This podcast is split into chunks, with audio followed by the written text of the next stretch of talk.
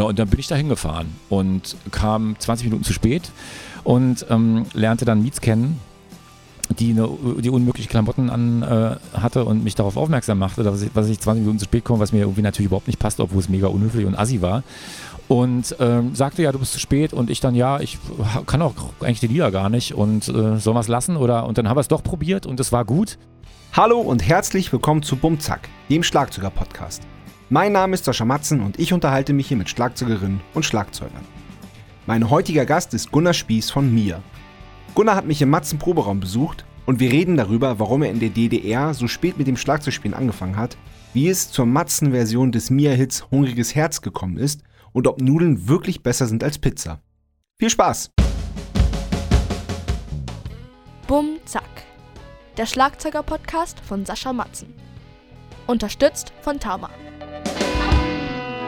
Moin Gunnar! Guten Tag. Ah, es ist ja, es ist das ist so schön, wenn man sich gegenüber sitzen kann. Das ist und echt nicht, sowas äh, Schönes. in einen Bildschirm gucken muss. Ja. Das mal vorneweg. Und dann auch noch bei uns im, äh, im Proberaum. Wir sitzen jetzt im Matzen-Proberaum. Ähm, ja, ich mit Blick auf mein Schlagzeug, du mit Blick auf Nikos Bassbox. Das eine Bassbox ist immer ein schöner Anblick, finde ich. Und ich finde es auch total geil, hier zu sein. Ich habe echt, äh, also ich war, äh, oder ich bin äh, wohlgespannt und, und Ja. freue mich, diese Reise gemacht, äh, jetzt schon diese Reise gemacht zu haben. ja, es ist, es ist interessant von Berlin aus. Ne? Es wird einfach immer weniger. Es wird immer weniger und Ja. es ist irgendwie, es, äh, genau, das ist, also ich habe ja, als ich ankam, ich glaube, das erste, was ich gesagt habe, ist, dass ich äh, kurz überlegt habe zwischendurch, ob ich mal aussteige und schreibe, meine Fresse, ist das geil hier. ähm, nee, es, äh, ihr habt es schön hier. Das, ich verstehe ja, es. ja, deswegen sind wir auch so gerne hier und wir brauchen das als Band ja auch so, als, als Ruhepol, Mhm. richtig. So, und wenn man irgendwie, selbst wenn man nachts, äh, wie letzten Samstag vom Konzert herkommt, ist so hier, hier, hier hinzukommen, ist dann immer, kann man einmal durchatmen und wieder Verstehe ich, also kann ich, also be- beneide ich euch drum. Finde ich cool. wirklich, äh, finde ich gut. Ja, als du erzählt hast, dass ihr das, das Ausladen bei euch irgendwie mit der, mit der Straßenbahn nachts timen müsst, das Mhm. ist ganz schön anstrengend. Ja, das hält man so ein bisschen, das hält einen so ein bisschen wach und es ist, ja, es ist nervig. Also klar, Ja. gibt's gar, also eigentlich gibt's da gar nichts Schönes zu, zu sagen, außer dass es nervt. Ja. So, es ist nichts geil daran. Es ist, äh, also, äh, so ein, so ein, so ein Hänger auszuladen in, in Windeseile irgendwie in Mhm. zehn Minuten ist einfach blöd. Ja, ja, ja, voll. Ja, das verstehe ich. Na, wenn wir hier, es gibt nur eine Straße hier im Dorf, wenn Ja. da der Nightliner steht, dann wissen alle, dann fahren sie halt außen rum. Naja, das ist halt, ist genau. halt, ist halt, ist halt 600 Meter Umweg. Ja. Wissen dann schon, ah, Bus steht da gut. Ja, es ist auch bei mir dann so wirklich, dass ich so schon, also so zehn Minuten bevor wir dann da sind, steigt schon so die Anspannung und Ja. auch be- beim Einladen so. Es ist so, es ist eigentlich immer der absolut anstrengendste Teil Mhm. der ganzen Story. Ja, so. ich finde Laden ja sowieso mega anstrengend, aber wenn man, wenn man dann noch so unter Druck und Zeitdruck ist. Genau, ist so ein kleines Add-on. Ja, scheiße. aber äh, wollen wir über schöne Sachen reden? Ja, lass uns das machen. Du gerne. wurdest geboren und zwar in Frankfurt oder, darf ich das Ja sagen? Auf jeden Fall. 1971. So ist es. So ist es. Ähm, ähm, ja, wie war deine Kindheit? Ähm, sehr, sehr behütet. Mhm. Und äh, also sehr, sehr, sehr ausgeglichen. Ich bin in einem ähm, in so einer Doppelhaushälfte groß geworden mit meinen Eltern und meinen Großeltern. Fand ich irgendwie auch im Nachhinein interessant. In so Ja, einem- schön. genau. Also es ist interessant, weil Frankfurt oder ist, kann man ja auch gerne mal mit so Plattenbau und, Genau. äh, und so in Verbindung bringen. Genau, also meine, äh, ich weiß gar nicht, meine Großmutter ist eigentlich, kommt aus einer Hugenottenfamilie, die dann aber in Galizien gelandet ist, also in dem Galizien, was da zur U- Ukraine gehört und mein Opa kommt aus Polen, eigentlich, also so hat sich die, haben sich die Familienwege dann nach Frankfurt oder ver, verstrickt. Genau, also ich bin im Westkreuz groß geworden, Shoutout Frankfurt oder Westkreuz und ähm, Genau, und bin da, äh, bin da ganz normal zur Schule gegangen, habe einmal die Schule gewechselt, weil ich irgendwie mit der, weil ich so ein, so ein, weil ich ein aufgewecktes Kind war, habe ich in der dritten Klasse dann nochmal, habe ich woanders zur Schule gegangen, am anderen Ende der Stadt, was auch interessant war, weil es dazu führte, dass mein, also mein Aktionsradius und mein, auch mein Bekanntenkreis dann eher über die ganze Stadt verteilt war. Also, so war das. Und Siehst du das als Vorteil? ja, auf jeden Fall. Cool. Also das hatte, äh, das, äh, ich finde es auch im Nachhinein äh, äh, überraschend, wie wenig mir dieser Schulwechsel ausgemacht hat. So mit der, wenn man so erste, zweite Klasse, man, das, man kennt die alle, das ist so der Kiez und die Neighborhood und dann wech- wechselt man die Schule. Es war so, es war unser Nachbar, der, der ist äh, inzwischen verstorben, der war Lehrer an der Schule und hat das sozusagen so, also hat meinen Eltern so den Tipp gegeben und meinte so, der okay. ist so, der, der könnte da, der könnte da äh, aufgehoben sein, gut Okay. aufgehoben sein. Das war die russische Schule. Das, ist, das war so eine Schule, die, auf die quasi Kinder kamen, die so ein bisschen besser waren in der Schule in den ersten beiden Jahren, so ein bisschen, ein bisschen besser klarkamen. Und die, wir hatten dann ab der dritten Klasse Russisch als erste Fremdsprache, hatten Englisch als ähm, verpflichtende zweite äh, Fremdsprache ein paar Jahre später. Und es war so ein bisschen so ein, also die DDR war ja schon auch so eine Kader. äh, Maschinerie. Ja. Es war ja alles Ja. sehr divers, also Sportschulen, es gab Ja. irgendwie äh, Spezialschulen für Mathe, Physik und so war die Russischschule sozusagen so ein Ort für so Kinder mit so ein bisschen mehr Potenzial, sage Okay. ich mal. Und wir hatten ganz gute Lehrer und so. Also es war an sich bis zur neunten Klasse für mich eine relativ unbeschwerte und gute Schulzeit. So. Cool. Und dann? Und dann, also dann ähm, kam ich mit der neunten Klasse das erste Mal so ein bisschen auf so eine unangenehme Art und Weise in Berührung mit dem System eigentlich. Ah, okay. Ähm, also meine, also meine Familie, äh, mein, die Schwester meiner Mutter äh, lebt leider auch nicht mehr, aber lebte in Nürnberg, hat ganz viele Kinder, also meine ganzen Cousins, ich habe ganz viele Cousins und Cousinen und auch Tanten, Großonkel und so weiter im, im Westen. Ähm, also hatte schon so, so sowieso Berührung mit dieser sozusagen mit der mit der mit den mit den Folgen des Krieges und der Teilung und diesem und diesem diesem diesem kalten Krieg. Ähm, und das hat mich auch beschäftigt und ich fand es auch irgendwie doof und unverständlich, was auch vollkommen normal ist, sowas doof und unverständlich zu finden, Ja, auch wenn man quasi die, äh, wenn man so dann 12, 13 ist, so die Ursache des Ganzen natürlich versteht, so, dass das sozusagen eine Kriegsfolge ist und wie das alles begonnen hat und so, das haben wir ja auch relativ gut und, und also ich finde eigentlich relativ gut vermittelt bekommen in der Schule mit Abstrichen, die sozusagen dann aber auch so einen Systembezug hatten. Ähm, und bei mir war es dann so, dass wir uns mit der neunten Klasse so ein bisschen Gedanken machen mussten, was danach kommt schon.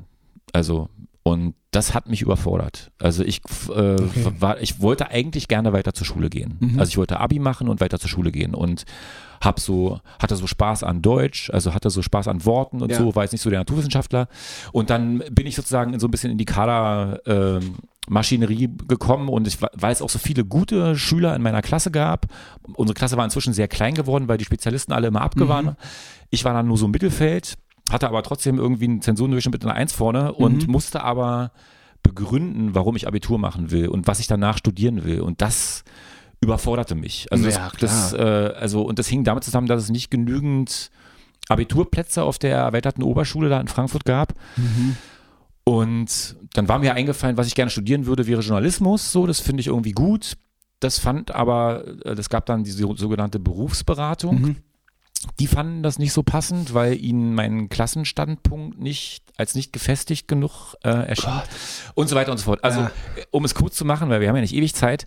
So, ich, äh, wir haben dann alle möglichen Sachen ausprobiert. Es gab dann auch noch so Berufsausbildungen mit Abitur. Das waren aber alles technische Berufe und so. Das hat mich alles nicht interessiert. Ich wollte eigentlich weiter zur Schule gehen.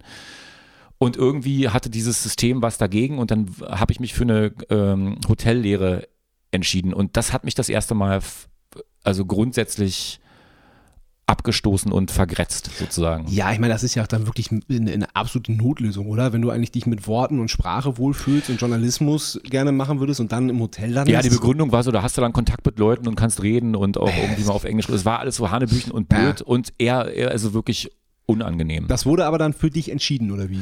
Nee, das habe ich dann schon mitentschieden Okay. und es war auch so, dass ich, ich hatte auch so äh, Eltern von Freunden, die da auch gesagt haben, so Gunnar, erzähl denen doch. Es war dann auch so, dass man, also ich hätte schon auch durchaus studieren können, was ich will, wenn ich gesagt hätte, ich werde mit 18 Kandidat der SED und verlängere meinen Wehrdienst bei der NVA. Und das waren alle, das sind auch Sachen, die dir dann sozusagen offensiv ähm, noch mit als Argumente verkauft worden sind.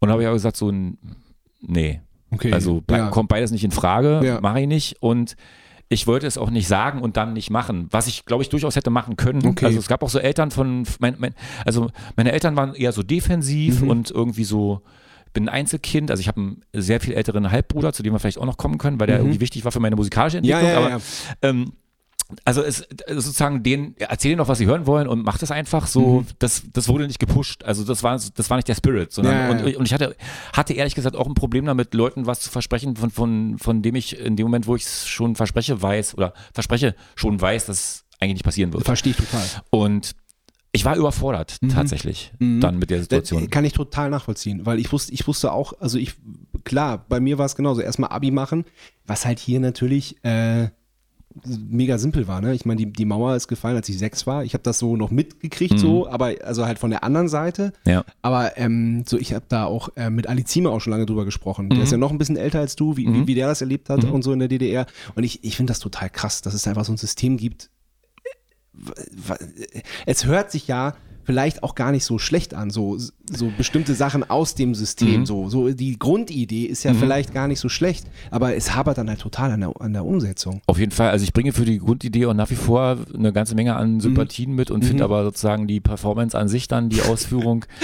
und also deswegen bin ich, ich bin auch kein großer Nostalgiker. So, also ich habe da, also das hat mich wirklich nachhaltig, das hat also nachhaltig mein Leben beeinflusst, wirklich.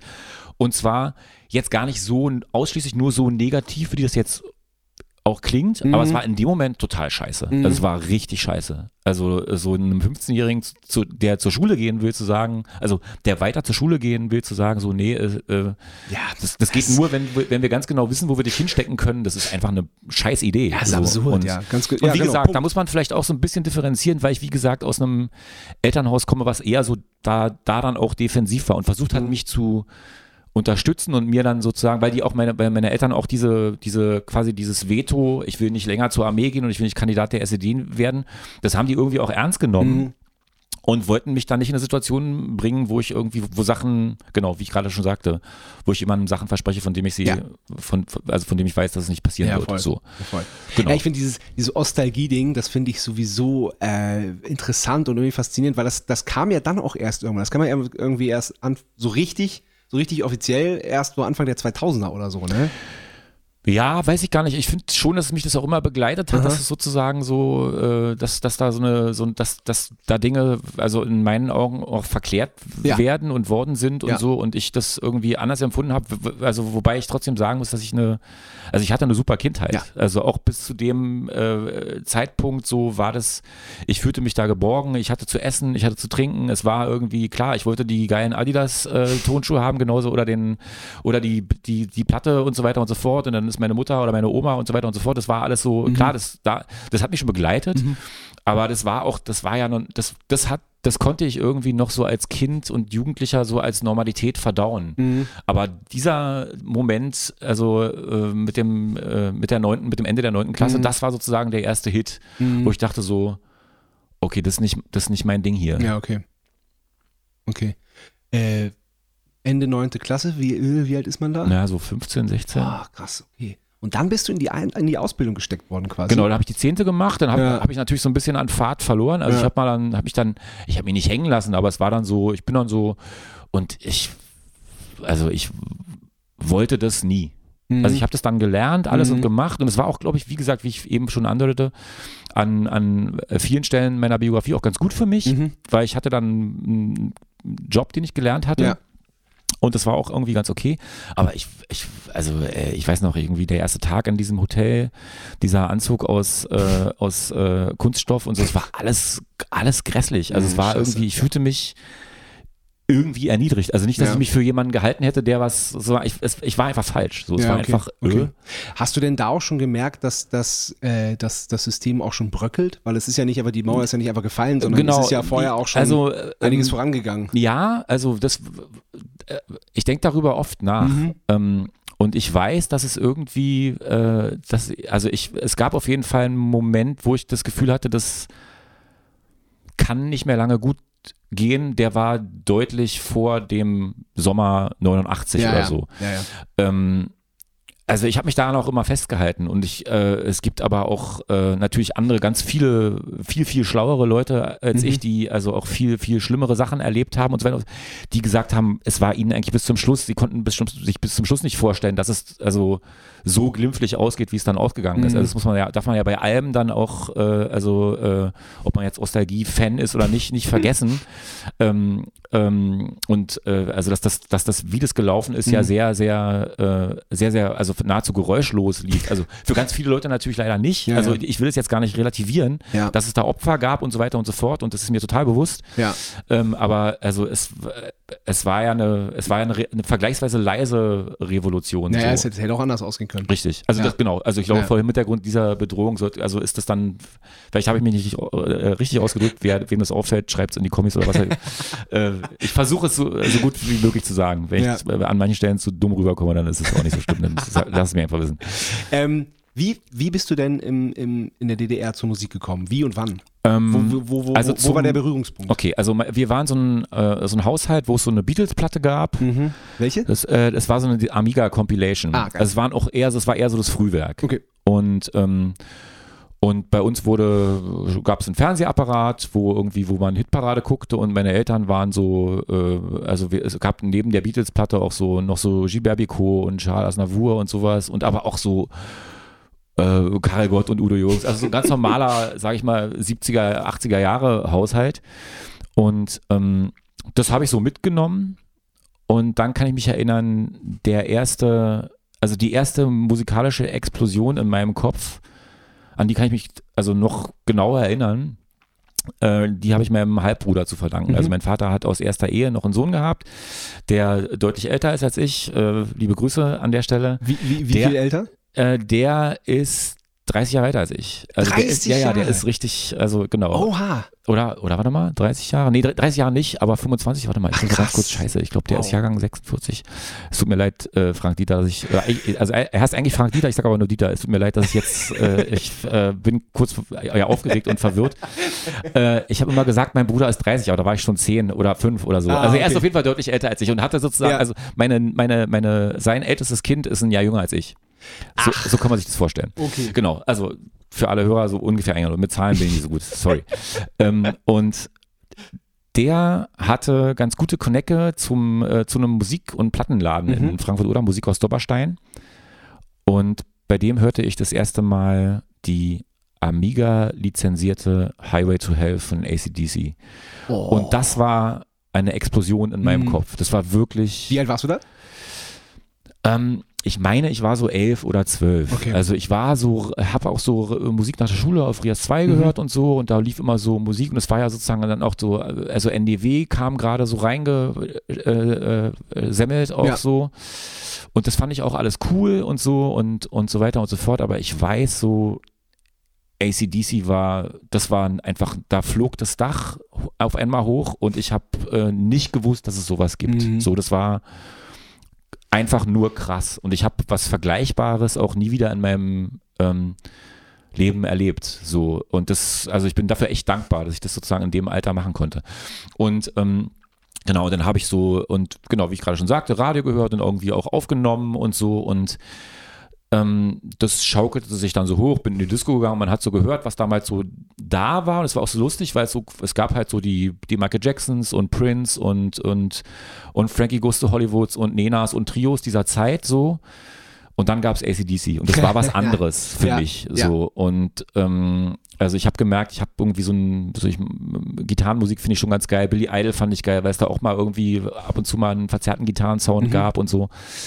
Und ähm, das schaukelte sich so hoch und ich habe immer mehr Musik konsumiert und ähm, dann war es eben auch so in, äh, äh, in den äh, Mitte oder späten 80ern änderte sich auch die Radiolandschaft der auf DT64 so ein bisschen. Es gab so ein paar extrem gute Formate. Also Mhm. ein ganz wichtiges Format, ein ganz wirklich ganz ganz wichtiges Format für für mich und für Leute auch aus meiner Generation war das Paroktikum mit Lutz Schramm Okay.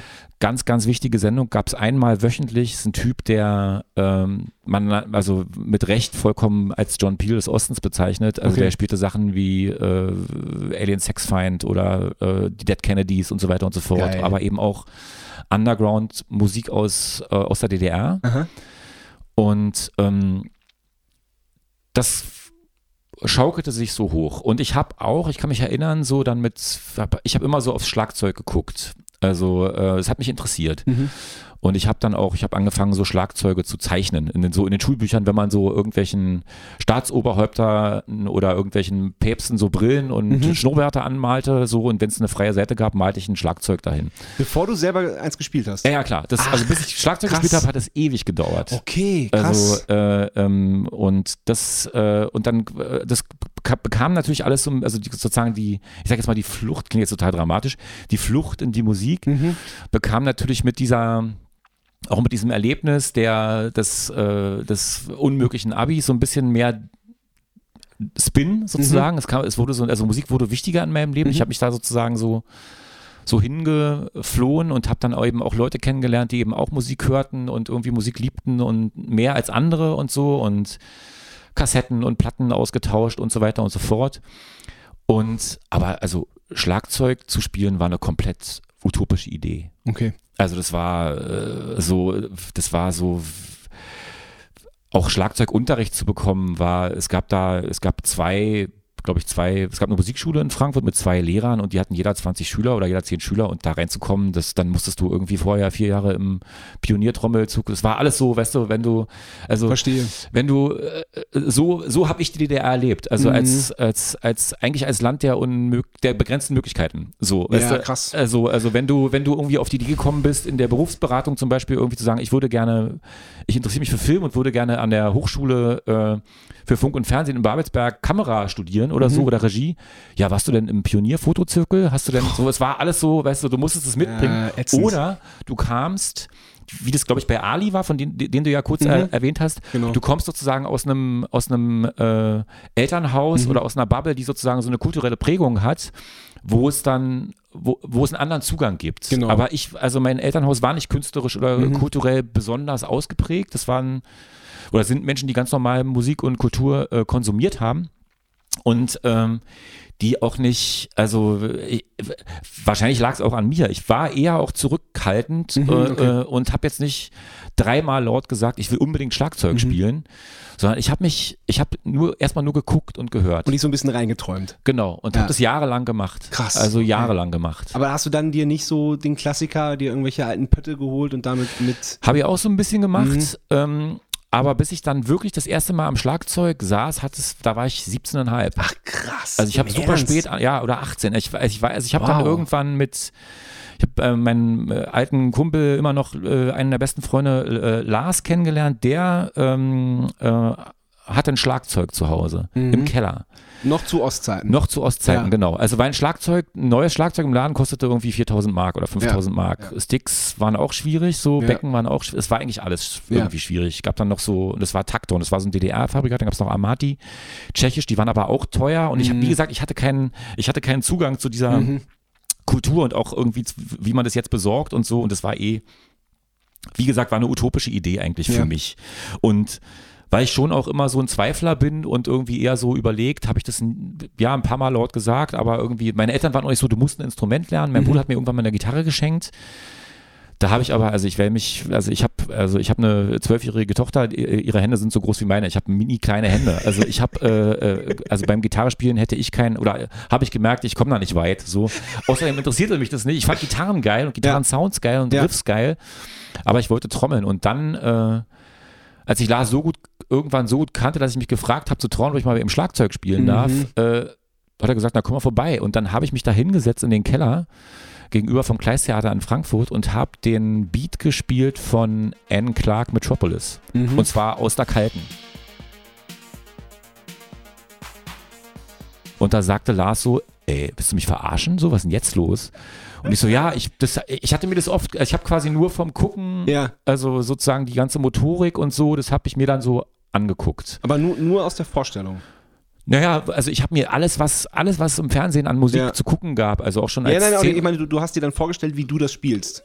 Ja, ich wusste, ich habe mir dann, ich, ich hatte, hab mir dann zu Hause mal so ein Kissen hingelegt und habe Ja. so, so die Arme gekreuzt Ja, und so und, und ja. gemerkt, ach, das ist eigentlich gar nicht so schwer irgendwie. Das ist, ich muss das nur mal irgendwann machen dürfen. Aber, be- aber beschreib nochmal das Gefühl, was du hattest, als du dich zum ersten Mal an das Schlagzeug gesetzt hast und angefangen hast zu spielen. Na, also, ich, also es war total geil. Es war einer der geilsten Momente in meinem Leben. Mhm. Ach, und, äh, und also weil ich mich auch so lange dahin geträumt habe. Und wie gesagt, also ich will es gar niemandem vorwerfen. Ich spiele da selber, glaube ich, auch eine Rolle, sozusagen in meinem so teeny begrenzten Mhm. Mindset, was ich da so hatte. Das, es geht eh nicht, es geht eh Quatsch irgendwie, bla. Und ähm, ja, und dann habe ich so, ich habe da sozusagen so kurz angecheckt, habe gemerkt, okay, ja, ich muss auf die High drauf treten, dann ist die so, dann ist die zu und crisp und das Pedal geht so und die Snare geht so und dann und dann und dann habe ich an diesen Beat gedacht und habe so angefangen und irgendwann spielte ich diesen Beat. Es war sozusagen so ein Flow, es hat so zwei Minuten gedauert oder so. Und Lars stand halt mit offenem Mund daneben und der hatte auch Schlagzeugunterricht an der Musikschule und hatte aber eben auch also Schlagzeugunterricht hieß da dann äh, kleine Trommel. Also äh, äh, es war nur so kleine Trommel. Und es stand ein Schlagzeug in der Ecke und dann an das durfte man irgendwie einmal im Jahr ran oder so. Es war alles sehr Du glaubst gar nicht, wie oft ich das höre im, Ja, ja. im, im, in diesem Podcast. Egal Ja, ja. ob im Osten oder im ja, Westen. genau. Oder Das ist total seltsam. Und ich, also und, und mich hat sozusagen diese, mich hat diese, dieses, dieses ga- ganzheitliche, körperliche irgendwie gezeigt, dass man was mit den Füßen macht und dass das sozusagen so eine Art von Bewegungsablauf ist, den man irgendwie so koordinieren muss. Das fand ich irgendwie geil. Und Mhm. natürlich fand ich auch Beats geil und so. Und ähm, ja, und dann äh, war ich da bei Lars im Keller und dann meinte, und äh, dann meinte er, du, äh, ich habe eh mit meinen Eltern besprochen und so weiter und so fort. Äh, äh, ich krieg ein Amati-Schlagzeug irgendwie. Der hat auch im Frühling Geburtstag wie ich. Ja. Ich verkaufe dir das. So, und dann habe ich zu meinem 18. Geburtstag Geld bekommen und habe für 300 Mark Lars das Schlagzeug abgekauft und mit dem Handwagen von, vom Kleistheater in, äh, in die Schubertstraße nach Frankfurt-Oder gezogen und in meinem Zimmer aufgebaut. Geil. Und meine Eltern hatten keinen Plan davon. Ich bin Ach. auf den Hof gekommen mit dem Ding und meine Mutter so, was ist denn das so? Erst ein Schlagzeug, baue ich jetzt auf, so. Okay, alles klar. Wir hatten das Glück, ich bin in so einer Doppelhaushälfte groß Ja. geworden, die ähm, unsere direkten Nachbarn, die alten Leute waren verstorben und die, die Kinder zogen ein, aber renovierten noch. Deswegen Ah, war, okay. war es da leer. Und meine Eltern waren total tolerant. Also ich Mhm. habe dann angefangen, und da war ich ja schon in der Lehre und so, habe ich ja, Ja. schon gelernt und so, und habe dann angefangen mit 18 Schlagzeug zu spielen und habe auch, äh, also ich habe nur mitgespielt. Okay. Ich Das heißt, zu, du hast quasi Learning by Doing und so ein bisschen genau, dir das selbst beigebracht. genau. Ich war dann einmal, da meinte Lars einmal, ich soll mal mitkommen in die Musikschule. Mhm. Der hatte mir, hatte da irgendwie Werbung für mich gemacht. Und da bekomme ich, be- bekam ich das dann auch nochmal erklärt, so ja, also hier ist die kleine Trommel, das ist sozusagen das, Ja. was du die nächsten zwei Jahre machst und da musst du Noten lernen und da kannst du dann irgendwie einmal eine Woche dahin gehen und wenn du ganz großes Glück hast, kannst du irgendwie in 20 Jahren mal an das Schlagzeug, was hier in der Ecke steht. Und dann dachte ich so, okay Leute, dann halt nicht. Ja, ja. So, ähm, und habe dann einfach, deswegen, also ich habe nie eine Ausbildung gehabt, also ich kann nicht äh, äh, angeben oder äh, erzählen, bei wem ich gelernt habe. So, ich habe einfach, äh, ich habe äh, alle Platten, also es war auch so, ich hatte so ein, so ein, so ein Musikhör-Setup, Ja. wo ich nur richtig laut mit Kopfhörern hören konnte, wenn ich Platten gehört habe. Mhm. Mein Kassettenrekorder hatte, ich hatte so einen, so einen Kopfhörer, so einen geschlossenen Kopfhörer mit so einem fünfpoligen Kopfhörerstecker. Mhm. Noch, Und f- mit Adaptern war damals noch nicht so mein, Ja. mein geiler Sharp-Kassettenrekorder, den ich auch von meinem äh, Halbbruder zur, zur Jugendweihe bekommen habe. Der, das war das ist auch ein krasser Moment in meinem Leben. ja. Ähm, der hatte nur eine, eine große Klinke und äh, deswegen musste ich, wenn ich Platten, im, also wenn ich sozusagen so laut Musik hören wollte, dass ich dazu Schlagzeug spielen Mhm. konnte, musste ich den Plattenspieler benutzen. Ah, okay. Und dann habe ich quasi die Highway to L, die ist Ja. quasi, äh, die habe ich runtergehört. Ich habe Ja. äh, Diamond Live von Sade irgendwann gab es als Amiga, habe Ja. ich, äh, ähm, dazu habe ich gespielt.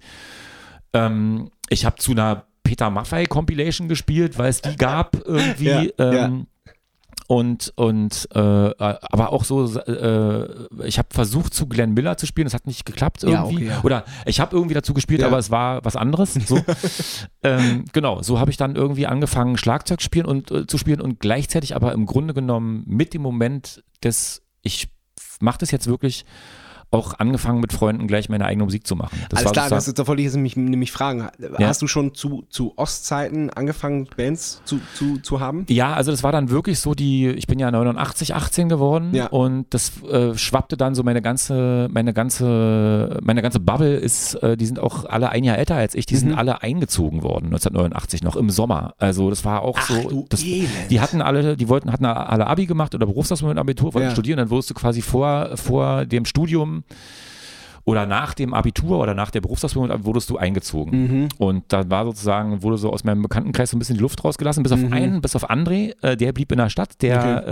äh, ähm, der war auch derjenige, mit dem ich am meisten Zeit verbracht habe und der spielte Gitarre. Hm, geil. Und, äh, und wir trafen uns dann irgendwie bei uns in der Garage und haben irgendwie, wir haben auch super viel Zeit zusammen verbracht, haben zusammen Musik gehört und, und uns umgeben und ähm, daraus entstand dann irgendwie auch so die erste Band. Und genau, ich äh, spul mal ein bisschen und Mhm. mit der Band sind wir dann, ich war dann zwischendurch noch auf dem Schiff, habe da als Steward auf dem Schiff gearbeitet, äh, Ach, auf, im. Kanal, äh, Ja. also und hatte dann äh, liebe Grüße nochmal an, an Georgi, den bulgarischen Schlagzeuger von der Bordkapelle.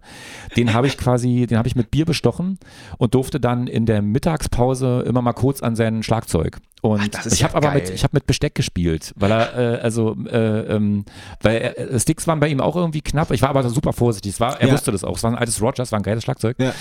Und ich habe mir dann in Sheerness im Hafen, äh, das so äh, an der britischen Küste, irgendwie gab es einen Plattenladen, da habe ich mir dann irgendwie auch so immer so CDs gekauft und konnte dann irgendwie mit dem Discman und so weiter und so fort, habe dann so ein bisschen mich so fit gehalten. Ja. Und es war aber klar, das ist so eine zeitlich begrenzte Sache und dann sind wir irgendwann mit dieser Band äh, nach so ein paar, haben auch irgendwie, glaube ich, 91 oder 90 das erste Demo gemacht im, Mhm. äh, im äh, Masterix-Studio in Berlin, Hohen-Ahrensfelde war das, glaube ich, Mhm. und sind dann geschlossen nach Berlin gezogen. Ah, okay. Alle, ich war der Letzte. Äh, ich habe mir, ich, ich hab mir so eine Zivildienststelle in Berlin äh, erschlichen. Mhm. Äh, das hat geklappt, das hat keinen interessiert, wo ich herkomme. Und dann war ich also auch in Berlin. Und dann haben wir irgendwann das zweite Demo gemacht. Und das zweite Demo haben wir dann auch an diesen Lutz Schramm zum Radio geschickt. Dann hieß hieß ja noch kurz DT64, dann zwischendurch Rockradio B. Und äh, Lutz hatte da auch immer noch eine Sendung und hat auch irgendwie, war super untriebig, hat ja auch im, im Osten mit Bands wie AG Geige und irgendwie Feeling B und so weiter Aufnahmen und, Ja. und Konzerte organisiert und so. Also äh, ganz, ganz wichtiger Typ irgendwie für, für die ganze Subkultur Mhm. Mucke im, in, in, in der DDR. Mhm. Und der lud uns dann auch in seine Sendung ein Ach, und toll, äh, weil er das Demo geil fand. Das erste Demo fand er scheiße, das zweite Demo fand er geil und ähm, und dann äh, sprachen uns Leute an und hatten wollten haben gefragt, ob wir eine Platte aufnehmen wollen. Mhm. Und das war so ein super DIY-Label, Lecoq äh, Records. Die hatten so ein, hatten was zu tun mit dem Buschfunk-Vertrieb, Mhm. der so ein bisschen so einen Amiga-Bezug hatte, was uns damals irgendwie störte, weil es uns zu ostig war. Ah, aber okay. das waren Leute, die uns total vertraut haben, die uns Ja. irgendwie, die, die haben uns Geld auf den Tisch gelegt und haben gesagt, nehmt eine Platte auf. Und Krass. ein Kumpel von uns, Geil. Simon Fuhrmann, arbeitete bei Harris Jones im, Master, ähm, im, im Music Lab Studio. Okay. Und Harris Jones hat äh, äh, die hat äh, die wichtigen Platten von Sodom und, äh, und äh, Protector, der hat mit Sepultura gearbeitet und so weiter und Ach, so fort. krass. Und wir durften quasi mit der Gnade von Harris in seinem Studio, im großen Music Lab Studio, ähm, unter der Regie von unserem Freund Simon unser erstes Album aufnehmen. Ja, und das war genial. halt fett, das war einfach nur geil. Mega, also wir mega. saßen, ich weiß, dass wir zum Abhören des Masters irgendwie in der Regie saßen und alle an die Wand geklatscht wurden von dem Zeug, was wir da irgendwie in zwei Wochen aufgenommen hatten. Das war Geil. halt geil. So. Aber was war das denn für Musik? Das war so eine, also im Grunde genommen eine Mischung aus so den frühen Killing Joke und, und Rammstein. Also es war deutscher Gesang. Alles wir haben auch so, klar. wir haben so Sachen gehört wie Kaspar Brötzmann Massaker und haben aber auch so fanden Fatsch-Tunnel geil. Wir haben, Mhm. ich hab, wir haben den ganzen, also an, mein Freund André und ich, wir haben äh, Riffs schieben nannten wir das. Wir haben so, wir haben den ganzen Scott Burns, Sound, Tampa, Florida, also äh, äh, D-Side, Napalm Death, Terrorizer, de- den ganzen Kram haben wir irgendwie inhaliert Ja. und hatten aber trotzdem auch immer so ein, so ein, so ein, also fanden dann aber auch so Sachen wie Ornament und Verbrechen geil oder auch Ja. Nick Cave, frühe Bad Seeds und so, so kam das, war so, war so dunkel Mhm. und nicht so fröhlich. Mhm. Ein Stütze Oh. Neubauten auch? Ah, na klar, Einschuss Neubau auf jeden Fall. Also auch ganz, ganz wichtige Band für uns. Geil. Und also vor allem auch die Lyrik Ja. äh, war eben auch davon beeinflusst. Also die beiden Menschen, die die Texte geschrieben haben, Gerold, der Sänger und Kai, äh, der Bassist, der auch immer noch ein richtig, oder beide noch immer äh, mit Gerold ich nicht mehr so viel zu tun, aber mit Kai, äh, die haben beide geile Texter. Also Ja. einfach geil. Und dann flog aber die Band äh, auseinander. Also ein Okay. halbes Jahr nach, wir waren kurz davor mit The Jesus Lizard auf Deutschland Tour Oh, zu boah, gehen, weil es wirklich, also wir haben dann auch so mal schnell den Knackclub ausverkauft und so. Ach, Also es war so, wow, es war, wir geil. war, waren wirklich so mal so für, für zwei Monate äh, oder für drei oder vielleicht auch nur für fünf Wochen in Berlin kurz so Wie hieß der denn? Süchsü. Das ist das finnische Wort für Herbst, weil Kai ist halb Finne und Ah. das hatte sozusagen, äh, dann dachten auch Leute durch den Namen Syksy und Herbst, dachten wir, wir wären irgendwie so eine wendebewegte Band, waren wir aber gar nicht. Das, Also das war alles so, äh, ähm, äh, genau. Und ähm, dann äh, platzte die Band aber. Im, Okay. Also wir haben das Album haben wir im Sommer 93 aufgenommen, dann platzte die Band, weil einer irgendwie durchgedreht ist und dann erholten wir uns davon auch nicht mehr. Durchgedreht im Sinne von Größenwahnsinnig? Nee, nicht, oder? nicht, das ist ja blöd gesagt. Also es Okay. war, also die, so, es gab so persönliche Differenzen, die man überhaupt nicht ahnen konnte, die es dann aber, die plötzlich auf sich auftaten und dann war Mhm. klar, wir waren, das waren ja, wir waren ja Freunde, so, wir waren Ja. ja, es waren, wir waren, kamen alle aus der gleichen Stadt, bis auf Gerold, Mhm. der kommt aus der Innenstadt, das ist 20 Kilometer südlich von Frankfurt, wir waren sozusagen da zusammen so weit gekommen und dann sagte einer so, ihr, ich, ich finde euch eigentlich alle blöd und wir, wir machen hier irgendwie, wir sind hier auf dem Holzweg und so, das war, und das, schade. ja, war super Schade. schade. Äh, wir haben uns davon nicht erholt. Also wir haben das als Band nicht überlebt. Ja, ich meine, wenn man so als Einheit auch und auch deswegen, ihr seid ja mehr oder weniger deswegen auch nach Berlin gegangen, oder? Richtig. Ja, das, war, das kann ich mir vorstellen, dass, dass, dass man sich Das da war schon schwer auch so ein von Ding in die Fresse. So. ja. Genau. Ja, klar. Und ähm, Ach genau. Ja, ich habe erzähl so viel und du fragst, also ich, ich, ich habe so, wenn wir Interviews machen mit äh, den Mias immer das Gefühl, ich quatsch so lange und quatsch so viele Sachen platt und jemand, der Fragen hat, kommt gar nicht dazu. Deswegen, Nein, ich, ich, ich genieße das total. Soll ich finde das- weiterreden ja, einfach? Unbedingt. Okay.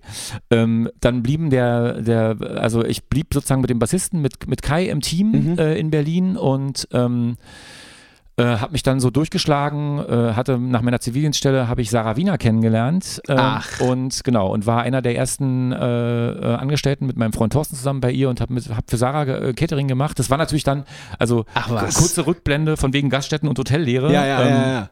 Das war halt einfach cool, weil wir auch so, äh, so einen Küchendurchlauf im Rahmen unserer Ausbildung hatten und Ja. dann irgendwie, aber ich habe von Sarah natürlich ganz viele andere, also wie man gescheites Gulasch macht, wie man gescheite Linsensuppe macht, was Und- an eine geile Vinaigrette gehört und so weiter und so Und fort. wa, wa, was, war, was war genau deine Aufgabe bei Die Sarah hatte ja damals, die hatte damals äh, ihr, ihr, ihr Sarah Wieners Tracking Catering, also die. Catering-Firma, die Film-Catering-Firma und ich kochte, ich war am Anfang so ein bisschen mit auf dem Wagen, Mhm. äh, also wir haben irgendwie halt so die, die, die Outdoor-Locations und Indoor-Locations für verschiedene Film- und Fernsehproduktionen äh, bekocht äh, dann. Das ist doch bestimmt auch spannend, oder? War Berlin- spannend, aber halt super anstrengend. Und ich wollte Okay. immer, also ich hatte schon auch immer so, also Musik war, ich habe gemerkt, das ist irgendwie, das, das kickt mich einfach am, von allem am meisten. So, das Okay. war, äh, so, Habt ihr das keine war Musikvideodrehs bekocht? auch, wir haben auch Konzerte bekocht. Ich habe für, Oh. für Tricky, es war dann später, also ich Ja, hab, ja, okay, war lange okay. bei Sarah, also, äh, also fünf, äh, vier, fünf Jahre. Will ich nichts vorwegnehmen. Genau, nee, alles gut. Und ich landete dann, ich landete dann, äh, das war sozusagen auch so, die Sarah hat gemerkt, auch der hat, der will gar nicht so viel arbeiten, der will aber arbeiten, aber der, der braucht so ein bisschen Konstanz. Und es gab sozusagen so ein Personalproblem bei in der in dem Catering und in der Küche bei gute Zeiten, schlechte Zeiten. Und das war cool, weil es war immer am gleichen Ort. Es war Ja. Berliner Union Filmstudios, da haben die damals noch dort produziert, wo auch die Hitparade mit Dieter Thomas Heck produziert wurde. Das war ah, in Tempelhof. Und noch nicht in Potsdam. Noch nicht in Potsdam, Okay. genau. Und ähm, dann landete ich bei gute Zeiten, schlechte Zeiten und äh, das war ganz geil. Es war natürlich auch irgendwie strange, weil es, also gute Zeiten, schlechte Zeiten spielte sozusagen in meinem Kulturhorizont von damals überhaupt keine Rolle. Also ich habe das, äh, also das war, äh, das war auch total äh, niedlich manchmal, weil ich war ja so ein junger Mensch und da campten ja auch Leute vor dem Eingang so und ich, ich musste dann auch Au- Autogramme geben und so. Ich habe gesagt, ey, äh, ich koche hier nur. Ist egal, schreib einfach. äh, Okay, alles klar, super. So, es war lustig und äh, ich bin Sarah auch total dankbar für diesen Job, dass sie mir das, dass sie das irgendwie auch gecheckt hat, dass ich da irgendwie vielleicht so, weil ich Zeit haben wollte zum Musik machen. Ja. Und irgendwann stand in dieser Küche bei gute Zeiten, gute Zeiten, schlechte Zeiten so ein, äh, so ein der hatte so, eine, so einen Kleindarsteller, der hatte so eine Rolle. Der war eigentlich kein Schauspieler, er hatte so eine Rolle.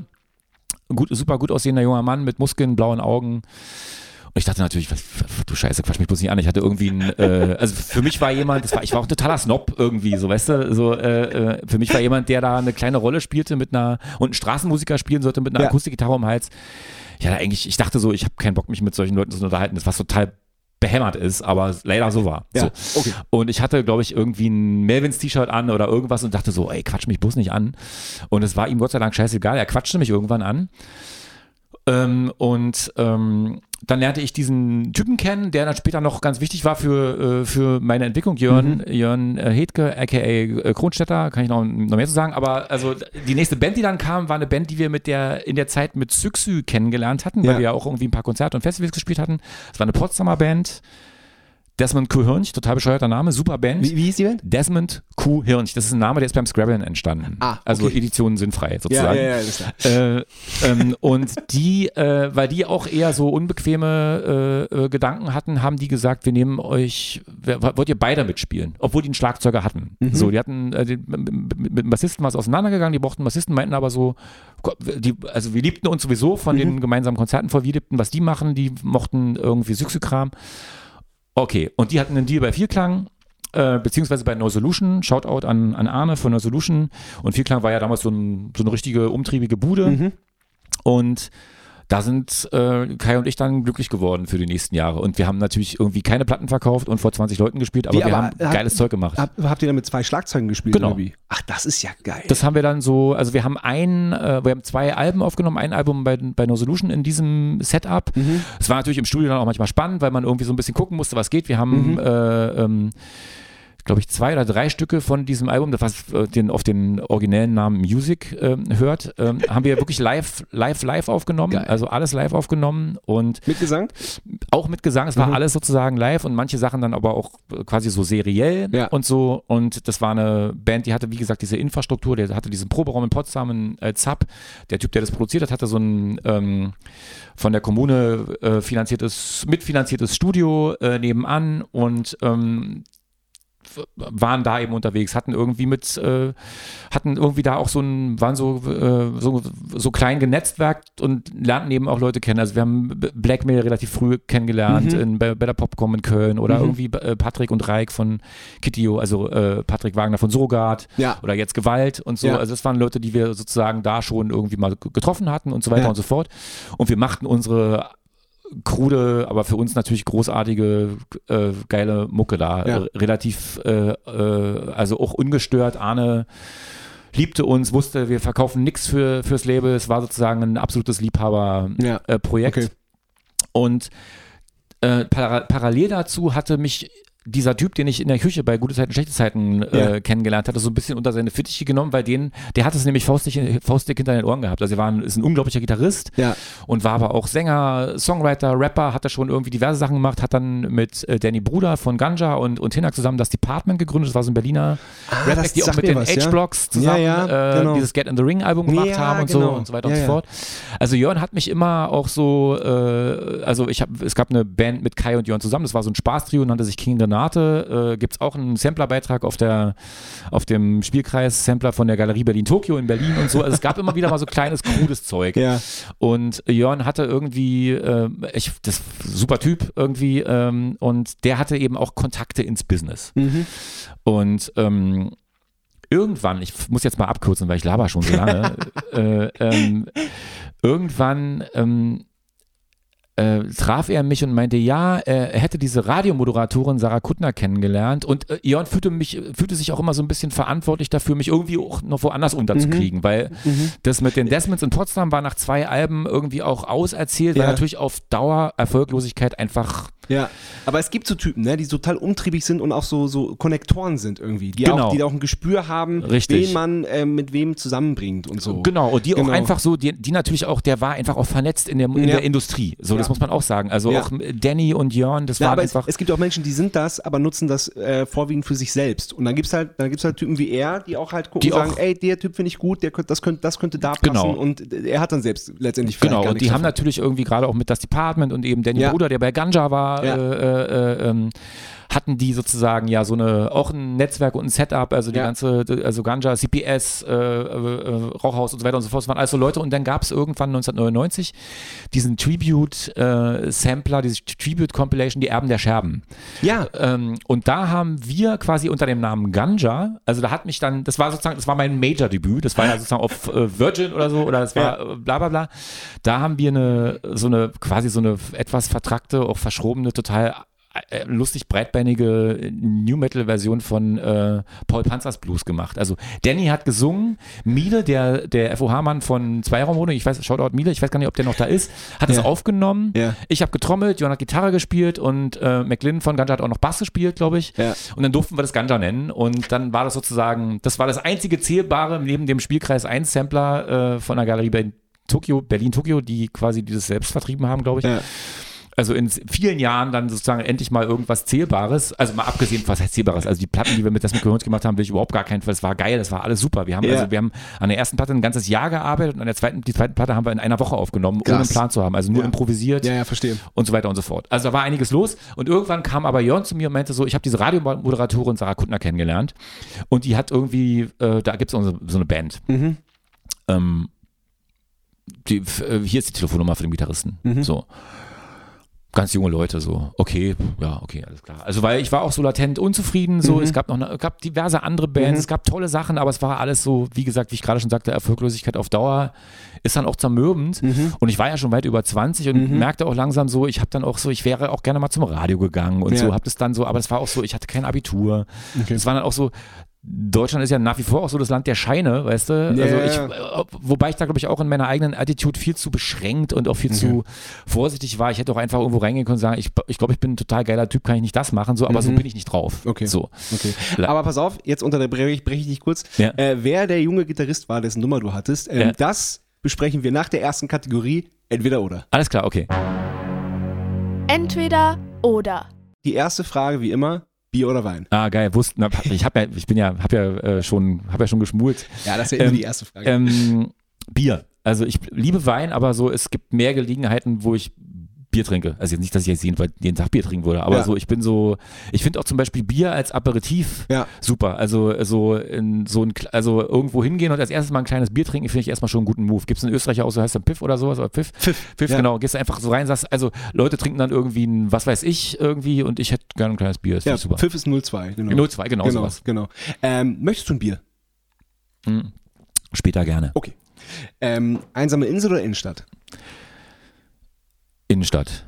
Mhm. Also muss ich auch gar nicht groß begründen, ist irgendwie so, also ich finde Inseln super Mhm. übrigens, aber ich und äh, also die äh, Tante meiner Frau wohnt auf einer nahezu einsamen Insel auf Iona. Äh, Wo ist äh, das? ist äh, schottische Hebriden, also so äh, Lotte, Bobby. Oh, das ist Hi, ja hi. geil. Das ist wirklich krass. Da Ja. fährst du zwei Tage hin und so und ich bin auch im, gerne im Urlaub auf Inseln, aber ich bin dann froh, wenn ich wieder in der Stadt bin. Alles klar. Und ähm, im, ich finde ja den Gedanken schön, dass man sich auch in der Stadt äh, so eine kleine Insel bauen kann. Kann man auch. Genau. Seine eigene Insel. Ja, und ich brauche dann schon auch das, die, die Geräusche und so. Mhm, Und das, okay. obwohl ich, also ich habe auch nichts gegen Ruhe. Mhm. Also so, aber ist Da so. bin ich gespannt, wie du bei uns äh, hier auf dem, auf dem, auf dem Dorf Ja, finde ich super. du heute Nacht. Also wirklich, finde ich- Ey, so, so, so, so, so Stadtmenschen sind, sind oft verwirrt, weil die dann, weil hier einfach, man hört einfach nichts. Ja, finde ich geil. Ja. Nee, aber ich bin so, ich bin, äh, ich habe immer in Städten gewohnt Ja. und ich, äh, ich, äh, ich, das ist äh, eine Hassliebe, aber wenn es, also, es heißt ja entweder oder und deswegen Ja, Innenstadt. perfekt. Kannst du äh, im Nightliner gut schlafen? Das ist jetzt eine ganz andere Ich Frage. immer, aber- nee, das ist aber eine ganz wichtige Frage, Ja. Sascha. Ähm, na, also meistens brauche ich eine Nacht. Okay. Eine Nacht, so dann geht's. Und das ist Oh. bei dir auch der Klassiker, so, so, solange er fährt, ja, sobald er steht. Ja, nee, ich schlafe tatsächlich besser, wenn er steht. Im Ernst? Ja, Oh, da bist du aber, ne- da bist du aber die Ausnahme. ja, und ich bin halt auch so, Ohr, also ich bin so Team Ohrstöpsel und so, also Okay. das ganze Programm, so richtig Okay. fettes Ding, so Ja. dann, dann geht's auch. So, Okay. Ja. Ähm, Berlin oder Frankfurt oder? Berlin. Also weil äh, ist ja nicht weit nach Frankfurt, kann man irgendwie. Das stimmt, ja. Ist, Das stimmt. Äh, also es ist, ist im Grunde genommen gar kein entweder oder, ist so, man könnte sagen, es ist ein Vorort. Für mich ist es ein Vorort. Ich bin Okay. auch noch regelmäßig in Frankfurt, deswegen ist das Ja, so. du bist ja jetzt auch schon, du warst- ja 20 Jahre in Frankfurt und Mhm. jetzt schon 30 Jahre in Berlin. Ne? Richtig. Ja. Ja, also knapp 20 Jahre, genau, also nee, 20 Jahre, genau, 93. Also du hast besser, kannst, wie gesagt, Zahlen, da waren sie wieder die Zahlen. Scheiße. Ähm, Currywurst oder Döner? Also die Scheiße, diese Rubrik hatte ich vergessen. Ich dachte, ich bin total vorbereitet, aber oh, muss ich kurz überlegen. Nee, Ich stelle ja auch immer, ich, ich variiere die Fragen ja auch immer ein bisschen. Fuchs. ähm, Döner. Also kommt selten vor, Mhm. ähm, aber finde ich dann doch insgesamt einfach so als, als sagen wir mal, Gesamtkunstwerk das spannendere Essen einfach. Es ist sozusagen voll. äh, mehr, mehr drin einfach. Ja. Und hast du da, wenn, wenn du selten einen isst, hast du dann einen, einen äh, favorisierten, irgendwie so Mustafas Gemüse? Genau, den finde ich ganz gut. Der ist geil, ne? Der ist super. Ja. Ähm, Habe ich auch mal geschafft. War ich, war ich von irgendwo, äh, bin ich nachts gekommen. Ja.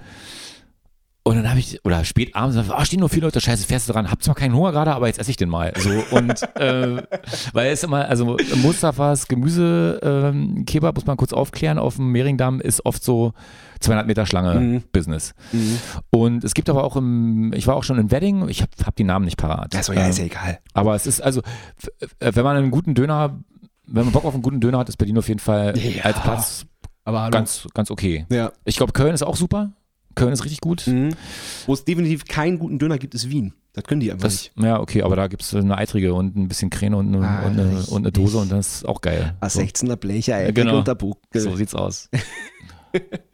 Ähm, Auto oder Fahrrad? Also inzwischen auf jeden Fall Fahrrad. Mhm. Also obwohl ich bin, ich bin ehrlich, ich bin mit dem Auto hier, ich habe aber kein Auto mehr. Ich habe vor einem Jahr das Auto abgewählt, wirklich. Also ich habe so meinen Kindern gesagt, so wenn äh, ähm, ich guck mal, was die Menschen beim TÜV sagen und wenn die sagen, es müsste mal müsste mal mehr gemacht werden und so und das Auto muss eigentlich weg, dann Mhm. kommt kein neues hinterher. Krass. Und ähm, also weil ich, es klingt jetzt irgendwie so total äh, so, als würde ich mich so, also ich finde das, das kann man ja auch hier sagen, so wenn ich das meinen Kindern nicht vormache, wer sonst so. Und ich wohne in fucking Berlin. Also Mhm. wofür brauche ich ein Auto? Ja, ja. Weißt du, so, Ja, come on. Also das ist so. Und ich kann immer noch auf ein Carsharing-Auto hopsen, Mhm. wenn ich das dann mal meine brauchen zu müssen. Aber es geht ja auch einfach darum, dass weniger Blech in diesen Städten rumsteht. Ja, das ist ja zum Kotzen super. irgendwie. Find ich- find ich Deswegen, gut. äh, also ich glaube, das, deswegen bin ich, und ich fahre, ich bin, war nie ein großer Fahrradfahrer, aber ich finde Fahrradfahren super. Habe auch kurz überlegt, ob ich mit dem Fahrrad herkomme, war dann aber, habe ich aus Gründen, an die ich mich nicht mehr erinnern kann, abgewählt. Ja. nee, wir, wir sind hier einfach richtig weit weg von allem. Also Ja, ja. auch vom nächsten Bahnhof. Und es gibt Genau. hier so einen so Dorfbahnhof, gibt's in der Nähe, aber der ist auch echt einfach schwer zu erreichen. Mhm. Ja. Und ich, also ich muss auch ehrlich sagen, mir ist es nicht leicht gefallen. Ich vermisse auch das Auto. Ich Mhm. habe viel auch immer im Mhm, Auto ich. so äh, äh, mir Sachen ausdenken können und Mhm. so. Das war so, Musik hören im Auto. ja, Musik Geht hören, aber auch so schreiben, also nicht schreiben, aber es ja, Mhm. klingt ja bescheuert, aber sozusagen dann mal so rechts ranfahren und die Sprachmemo voll quatschen oder Ja. so. Das, das, Ja. also, das war auf jeden Fall so ein, so ein Ding für mich. Aber das, das, das muss jetzt irgendwie anders gehen. Das geht Okay. auch. Ja, cool. Pizza oder Nudeln? Ehrlich gesagt, Nudeln. Ich finde Pizza geil, aber ich finde so, äh, ich finde, ich habe das Gefühl, äh, man kann bei, vielleicht weiß ich auch zu wenig oder bin ich zu wenig variabel in meiner Forschung, was Pizza angeht. Habe so das Gefühl, bei Nudeln geht noch ein bisschen mehr.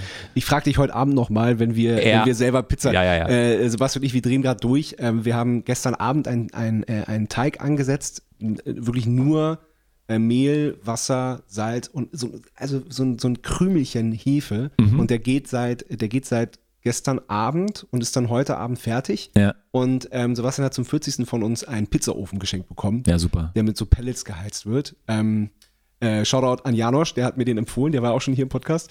Cool. Und ähm, genau, dann frage ich dich heute Abend nochmal. Genau, also ich meine, ich, also ich finde Pizza total geil. Ja, ich ich liebe liebe Pizza, beides. aber Ich ich finde, auch. also ich, es ist auch, ich glaube, es kommt eher daher, ist auch so lustig, weil dann jetzt kann man ja nochmal richtig drüber nachdenken, was Mhm. man eigentlich äh, gefragt worden ist. So Mhm. ist ja auch ganz gut mal über, zu überlegen. Ich laber die ganze Zeit ohne zu überlegen. Ähm, Pizza mache ich mir auch nie. Also so wie ihr jetzt so. Ja. Und deswegen, ich habe ja auch Nudeln gesagt, weil ich öfter, ich mache oft Nudeln, ich habe Mhm. zwei Kinder, so Nudeln, das kennst du, das Game? Ja, sicher. So. Gehen Und ich finde es halt geil. Ich finde so, ich, ich meine, es gibt so einfache, geile Nudelrezepte. Also ich meine, eine, einfach eine, einfach eine, einfach Nudeln al dente kochen und irgendwie eine, eine, eine gute Dosentomate mit ein bisschen Knoblauch und äh, drei Stunden kochen oder mit, mit viel Knoblauch und auch gut Olivenöl drei, vier Stunden kochen lassen. Das ist einfach so aufs Maul. Das Ja. ist wie ACDC Highway to Hell. Das ist einfach, das ist simpel und trotzdem raffiniert. ja, das ist das Geile an der italienischen Küche, dass man, Ja. dass man da einfach, ähm, man, man fängt dann ja an rumzuprobieren und total aufwendig und hier Ja, ja. und da und, äh, und äh, aber äh, meistens ist es ja einfach nur, man braucht gute Produkte, Richtig. so wenig wie möglich Genau. und dann um, um, umso geiler wird's. Ja. Deswegen, also Nudeln. Geiler Vergleich mit der Highway to Hell, das, das finde ich gut. Ja, habe ich, äh, ja, habe ich gerade überlegt, ob es stimmt, aber ist auch scheißegal. Es Ja. stimmt jetzt einfach. Stimmt einfach. Ja. Ärzte oder Hosen? Hosen. Ähm, ist, also habe ich wirklich, äh, also ich habe die Ärzte immer anders wahrgenommen, auch so als, als ich so Teenie war. Also das war eher so, die Ärzte waren eher Pop Mhm. für mich immer. Und ähm, ich habe dann auch sehr viel später das sozusagen auch zu schätzen gelernt, also vor allem auch den, den so sagen wir, das, das Unterschwellige und Mhm. den, das Hintergründige und auch den, den Humor der Mhm. Ärzte. Ähm, und fand auch immer, dass die, dass die Hosen da im, im Vergleich dazu irgendwie so ein bisschen abkacken, weil sie Mhm. irgendwie manch, in manchen Momenten so wirken, als hätten sie gar keinen Humor, was natürlich überhaupt nicht stimmt und Mhm. total ungerecht ist Mhm. irgendwie. Also never ever, das ist schon, äh, und aber ich bin einfach. Also das hat mich, äh, ich habe das gehört, ich habe das gepumpt, so Mhm. äh, bis zum bitteren Ende live und so. Wir sind da, ich habe zu, äh, also durch die Stadt gehen und Mülltonnen umdrehen und dabei Hosenlieder singen. Das war sozusagen mein Soundtrack äh, äh, in Frankfurt oder Westkreuz mit André. Äh, Geil. Gott hab ihn selig. Äh, ähm, äh, ich bin nicht religiös, aber André lebt nicht mehr und deswegen, ich Ja, denke okay. oft an den irgendwie. Ähm, und das war deswegen Hosen, absolut voll, volles Brett Hosen. Ja, wann hast du die das letzte Mal live gesehen? Ganz, ganz lange nicht. Also Okay. wir haben mal zusammen auf einem Festival gespielt in der Schweiz, obwohl ich habe sie vielleicht auch danach äh, mal kurz gesehen, Ja. aber so da habe ich sie so richtig von der Seite der Bühne mal gesehen und äh, es ist aber leider nie dazu gekommen, dass man mal irgendwie redet oder so, Mhm. was ja auch voll okay Ja, ist. Also wir haben ja auch alle andere Sachen zu tun so, aber also das hätte mich auch auf jeden Fall interessiert und ich weiß, wir waren auch mit, wir waren, hatten teilweise auch Leute in der Crew, die lange mit den Hosen unterwegs waren Mhm. und sind und so und das also was ich was ich so über die Hosen weiß und was ich darüber so höre, höre, das hat mit ganz viel Respekt zu tun, ist aber bei den Ärzten also keinesfalls anders, auf gar keinen Fall anders. Aber so. wir, wir haben mit den Hosen halt äh, mehr Berührungspunkte. Wir waren ja auch schon ein paar Mal Vorbands und so. Und Wom Mhm. war ja auch schon bei mir Gast. Und Ah. ähm, man kann von denen einfach ganz, ganz, ganz viel lernen. Wie man, Mhm, wie man, wie man mit Fans umgeht, wie man mit seiner Crew umgeht, wie man mit, mit anderen Bands umgeht und so. Also das ist, also das ist wirklich beeindruckend, wie die das machen. ja. Also kann man von den Ärzten übrigens auch. Ja, also natürlich, ja, ja, aber da- entweder, aber da- hier da- und da, Genau, aber da, stimmt. da, sind also, die, da sind die Berührungen nicht so da. Außer, Ja. dass sie mal, ähm, dass sie mal, äh, ihr habt doch mal in Jamel, habt ihr Genau, doch mal so in doch mal haben so sie ein Rocket euren- Förster, euren- genau, dieses, ja. äh, dieses Nazi-Dorf, wo die, Ja. wo die großartigen äh, Künstler wohnen, dieses Künstler-Ehepaar, die dann, äh, wo die Toten Hosen, die auch äh, das Festival quasi Mhm. ähm, Geben. groß gemacht also, hat. Richtig, genau. das ist, also Genau. daran denke ich auch immer, wenn ich an die Hosen denke. Äh, so, un- und das unglaublich toll. Und als wir dann da gespielt haben, ähm, da hat Bela auch gespielt mit seiner, mit seinem damaligen Soloprojekt und äh, der hat so Klezmer gemacht da. Mhm. Das war auch, das war auch tierisch gut.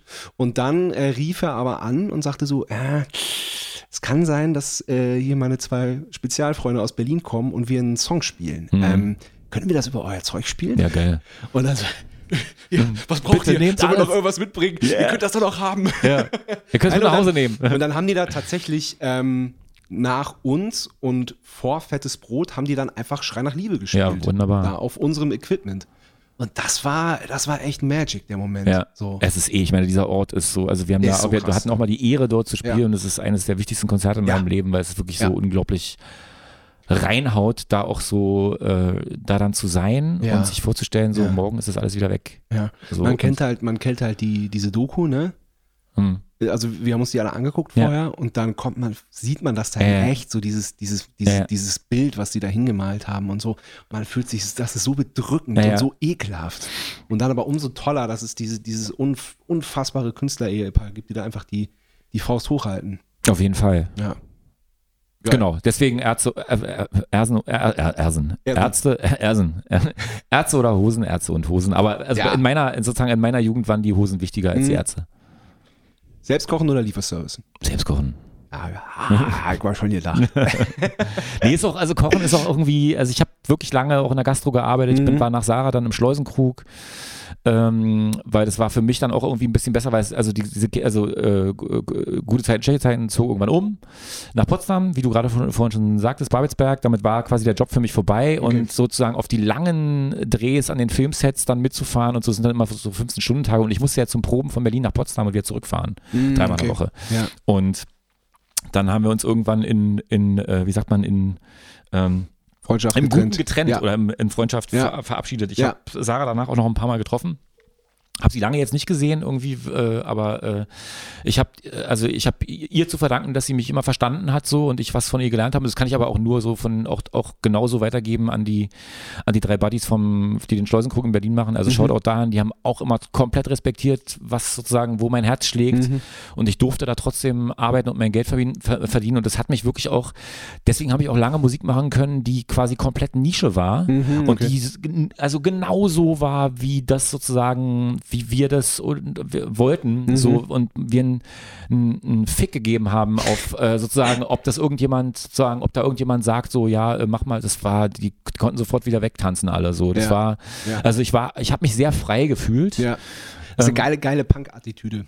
Ja, es war mir gar nicht so, ich hatte das gar nicht so, also ich habe quasi so viel Geld verdient, wie ich dachte, brauchen zu Mhm. müssen und konnte dadurch irgendwie die Musik machen, die ich will. Und aber irgendwann Ende, mit Ende 20 äh, so schnürte sich dann so, so langsam zu, willst du weiter jetzt irgendwie, willst du das machen? So, Mhm. ähm, das war dann schon, wurde dann schon spannend irgendwann Ja. auch für mich. Alles klar. Jetzt bin ich gespannt, obwohl, ey, eigentlich, eigentlich bin ich nicht gespannt. Ich kann es mir, glaube ich, denken. Vinyl, Vinyl oder Stream? Ich glaube, du wirst überrascht sein. Schon, also ich, also ich finde Stream super. Ich Ja. finde es, also ich finde es natürlich, ich finde Vinyl auch super, aber Ja. wenn du mich fragst, was ich sozusagen, also wenn ich sagen würde, entweder oder, Ja. also wenn ich mir vorstelle, dass ich irgendwie einen äh, Plattenspieler äh, auf mein Fahrrad laden müsste, um hier Musik zu hören, äh, ähm, so dann bin ich schon, ich habe ein paar, also äh, ich, hab, ich war nie Hardcore-Plattensammler, ich habe gut Platten, aber ich, also ich bin schon eher auch dann faul und bequem. Okay, aber du hast, Und- du hast die Möglichkeit, auch zu Hause Platten Ja, abzuspielen. und ich habe also ich habe heute früh, bevor ich losgefahren bin, eine, eine Testpressung gehört, weil mich Leute gebeten haben, hör die mal und so, ein ah, Plattenspieler und so weiter und so fort. liebe ich. Oh, das liebe ich. Ähm, und ich muss noch antworten, sorry immer, ich ruf gleich durch. Äh, also alles in Ordnung, übrigens, äh, äh, super. Ähm, also ich äh, höre auch immer noch Platten Mhm. und höre das auch lieber als CDs, obwohl Mhm. ich auch noch super viele CDs habe. So. Echt? Ja, ähm, ähm, hab die irgendwie, kann mich davon nicht trennen und würde mich Lustig. natürlich auch nie von meinem Platten trennen, aber ich finde Stream schon auch irgendwie einfach cool. Es wäre schön, wenn das sozusagen allumfassend fair und, äh, und irgendwie, sage ich mal, sinnstiftend auch noch äh, vergütet und verteilt werden würde. Ja. Da müssen wir alle irgendwie zusammenhalten und das irgendwie versuchen. Ja. Weil dass es diese Technologie gibt, ist geil. Ja, so, und ja, dass, natürlich es, dass das es diese. Algorithmen gibt, ist scheiße, aber dass Leute irgendwie einen Zehner für Musik im Monat ausgeben können, Mhm. ähm, oder einen Zehner, Musik, äh, Zehner im Monat für Musik ausgeben, ist an sich voll okay, finde ich so. Mhm. ist so, also es, klar wäre es geil, wenn es noch mehr ist, Ja. aber es ist irgendwie zumindest irgendwie, also es ist ein Monetarisierungsmodell. Leider wurde es einfach scheiße angewendet und das ist irgendwie total ärgerlich und blöd und wirklich auch schlecht für uns alle. Also Ja. wirklich für uns alle. Also für die Diversität der Musiklandschaft, für ganz, ganz vieles ist das richtig, richtig kacke. Ja. Punkt. Aber trotzdem stream ich. ja. ja, ich auch. So ist es. Klar, Mhm. klar. Ja, einfach, einfach weil es unter, zum Unterwegssein einfach die beste Lösung Genau, also ist. ich kaufe auch immer noch, also ich kaufe immer noch Platten, aber sehr Ja, sporadisch. Ich glaube, die letzte Platte, die ich mir gekauft habe, war die Idols, glaube ich. Oh ja, die habe ich Und das auch. ist ja auch schon ein bisschen her. Das ist auch schon ein bisschen her, ehrlich sind. Ne? Ja, ja. Nee, ich habe mir danach noch schon auch noch ein paar gekauft. Ja, siehst du? Ich Ja. nicht. glaube ich. Also vielleicht habe ich das vergessen, aber. Ja. Nee, darüber denke ich jetzt nicht nach. Also nein, vielleicht nein, war aber es es ist, ist, ja, ist ja im Prinzip auch egal. So, ich habe halt, ich habe halt so den, den Grundsatz, ähm, wenn, wenn ich Musik und Bands mag, dann kaufe ich die Platte. Auf, ja, das, klar. Also das sowieso, also das, aber du hast mich jetzt gefragt, entweder oder. So ja, was, ja, was würde ich ja, sozusagen. Ja, ja, ja, ja, klar. Ne? Also hier. So, Ja. klar, also ich, äh, ähm, naja, Ähm, Meer oder Berge? mehr. Können wir jetzt auch wieder die Tür aufmachen und sagen, aber ja, Berge sind, ja klar, also am geilsten ist Ber Berge und Meer. Gibt's Mhm. ja auch. Gibt's, ja, gibt's so wenig, aber den gibt's, ja. Seen in äh, Österreich oder Italien oder auf dem Kanaren zum Beispiel. Ja. Ja, so. stimmt. Ja, das ist geil. Das ist stimmt. einfach super. Ja. Was sagst du was? Ja. Also, äh, du warst Anfang, nee, wie alt warst du? Anfang 20? Die Frage ist, war, ich war Anfang 20, war ich Anfang warst 20? Anfang 20 warst du Anfang 20? Genau. Nee, da warst du, warst du ja, da warst du schon. Wann kam der Anruf? Nee, wann hast du angerufen? Ach so, da war ich, da war ich 29 oder 30 Ja, also ja, da war genau. ich sozusagen Ende zwei, ich habe genau, ja, ich genau. habe mich äh, genau, ein schön bisschen lost in geschminkt. Berlin, genau. War so ein bisschen lost. Ich war nicht, äh, genau, ich hab, also die 90er in Berlin, muss man auch mal sagen, es war einfach, das war, it was a blast, wie Mhm. wir Preußen sagen. äh, äh, äh, ähm, bescheuerter Spruch, schneid es raus. Äh, nee, also es war eine, eine super geile Zeit und Ja. ich war, du, aber du hast recht, das hast du gerade eigentlich ganz schön diagnostiziert, ich war irgendwie schon auch lost. Also ich hatte, Mu vielleicht nur mu musikalisch gesehen. ja, ich war musikalisch lost Mhm. und ich musste mich so ein bisschen, äh, ich musste mir so ein paar unangenehme Fragen stellen. Mhm. So hatte ich das Gefühl. Mhm. So und ähm, und dann ähm, genau traf äh, rief Jörn an oder wir haben es getroffen, weil wir irgendwas gemacht haben. Meinte ja, ich habe da diese, äh, da, ich habe diese Radiomoderatorin kennengelernt und die hat mir die Nummer, hier ist die Nummer von dem Gitarristen, äh, melde dich doch mal da. Und und das war die Nummer von Andy, von, von dem Gitarristen von mir. Also damals gab es ja zwei Gitarristen, aber Andy war der eine und der wohnte bei mir um die Ecke in der Tucholsky Straße. Und da bin ich hingegangen und hab da irgendwie geklingelt und der Summer war kaputt und der guckte oben aus dem Fenster und ich sah, hab so geguckt, dachte, ach du Scheiße, der ist ja total jung. Hatte ein Iro und ein blaues, blau-weißes Atari-Shirt an. Und ich dachte schon so, okay, so Mitte Iro und dachte, okay, fuck, was ist das denn? So, also ich war wirklich nicht besonders offen. Mhm. War ich ja sowieso nicht. War, mhm. Hat sich ja schon, habt ihr ja schon gemerkt alle. Genau. Und dann brachte der mir diese CD runter und die Band heißt Mia und hör dir das doch mal an und wir suchen mhm. einen Schlagzeuger und so weiter und so fort. Und dann bin ich nach Hause gegangen, mich, äh, gegangen, das waren fünf Minuten, ich wohnte um die Ecke äh, ähm, in der Schröderstraße mit Lars zusammen, bei dem ich das erste Mal Schlagzeug gespielt hatte. Ja. Und machte die CD rein und hörte alles neu und dachte so, ach Gottchen, ja, so ein bisschen ideal und so ein bisschen, ach du nee, also dann pff, äh, dann sprang die CD auch irgendwann und ich ja. habe das vergessen. Also ich habe das sozusagen zu den Akten gelegt. Okay. So, ähm, und ähm, fand es irgendwie, also ich, ich war nicht beweglich im Kopf mhm, tatsächlich. Okay. Äh, ähm, also ich kam so aus meinem Indie, äh, äh, äh Post-Rock, Indie, Metal, was auch immer, ja. Äh, Crossover-Gemisch und es war irgendwie so, ich habe das irgendwie, dachte, das hat nichts mit mir zu tun. Okay. Irgendwie. Aber das war, das war dann nur, nur in deinem Kopf, oder wie? Das war nur in meinem, genau, das, ja. also das, also, was heißt du, also ich habe ich hab das gehört mhm. und ich habe es nicht so, heute würde man sagen, ich habe es nicht so gefühlt. Okay, so, ja, genau.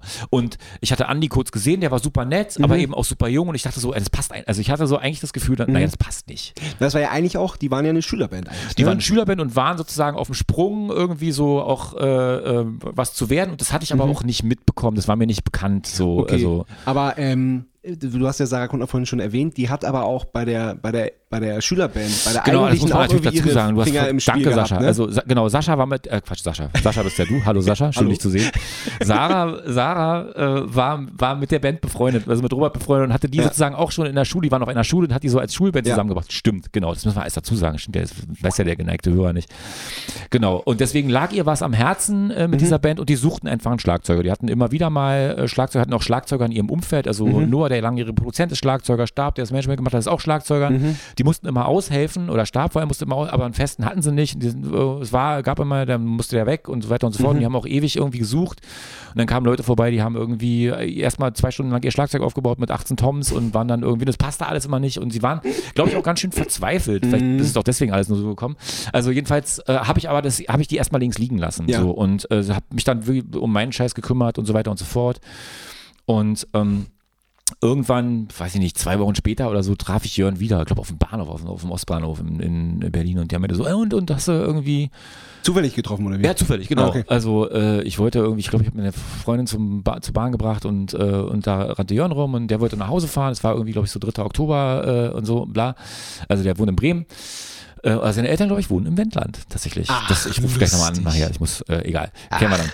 Ähm, und ähm, hast du die und hast du und wie ist es mit der Band und so und ich so äh, und er hat sofort gemerkt so ich habe mich gar nicht und der so du bist so ein Arsch, du bist so ein Snob irgendwie so. Was bist du denn echt für ein, du, du wunderst dich, dass irgendwie nichts, also er hat mich richtig zusammengefaltet. Geiler so, Typ, ja, muss ich noch also, mal sagen. Jetzt nicht so, also, also ist auf, Jon ist ein sehr, sehr äh, eloquenter und, und, ja. und wohlerzogener und auch so, so, heute würde man sagen, voker Typ, mhm. schon immer gewesen, so, mhm. hat sich sehr, also hat doch irgendwie was mit Kommunikation studiert und so mhm. hat auch mhm. nebenbei studiert und hat mir sozusagen auf sehr äh, sehr deutliche, aber sehr, sehr äh, äh, respektvolle Art und Weise zu verstehen gegeben, äh, Alter, also so, was brichst du dir denn aus der Krone, mhm. wenn du da mal irgendwie drauf zugehst? So, also der war jetzt auch gar nicht enttäuscht, dass ich ähm, sozusagen seinen tollen Tipp links liegen lassen habe. Mhm. So, der fand das einfach schade für mich. Der mhm. dachte so, du bist, mhm.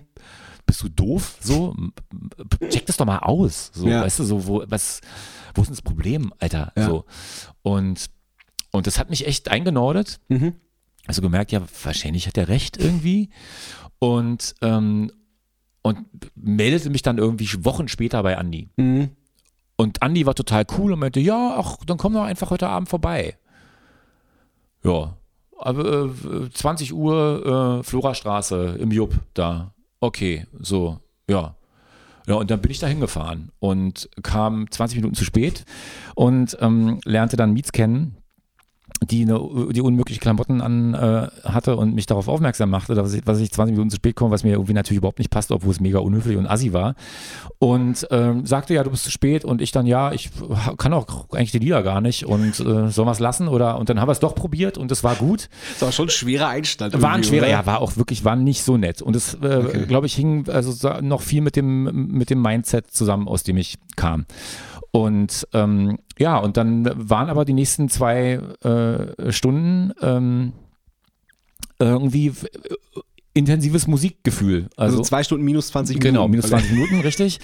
Ähm, was noch übrig war vom Tag, sozusagen vom Probentag. Ja. Äh, und es war irgendwie, ich habe gemerkt, da ist, ähm, da ist eine totale Überzeugung, da ist eine Unmittelbarkeit, da ist ein, da ist also so ein, so ein Drang und so eine und so ein Ausdruck. Und der Mhm. hat mich, also auch wenn er mir irgendwie fremd vorkam, Mhm.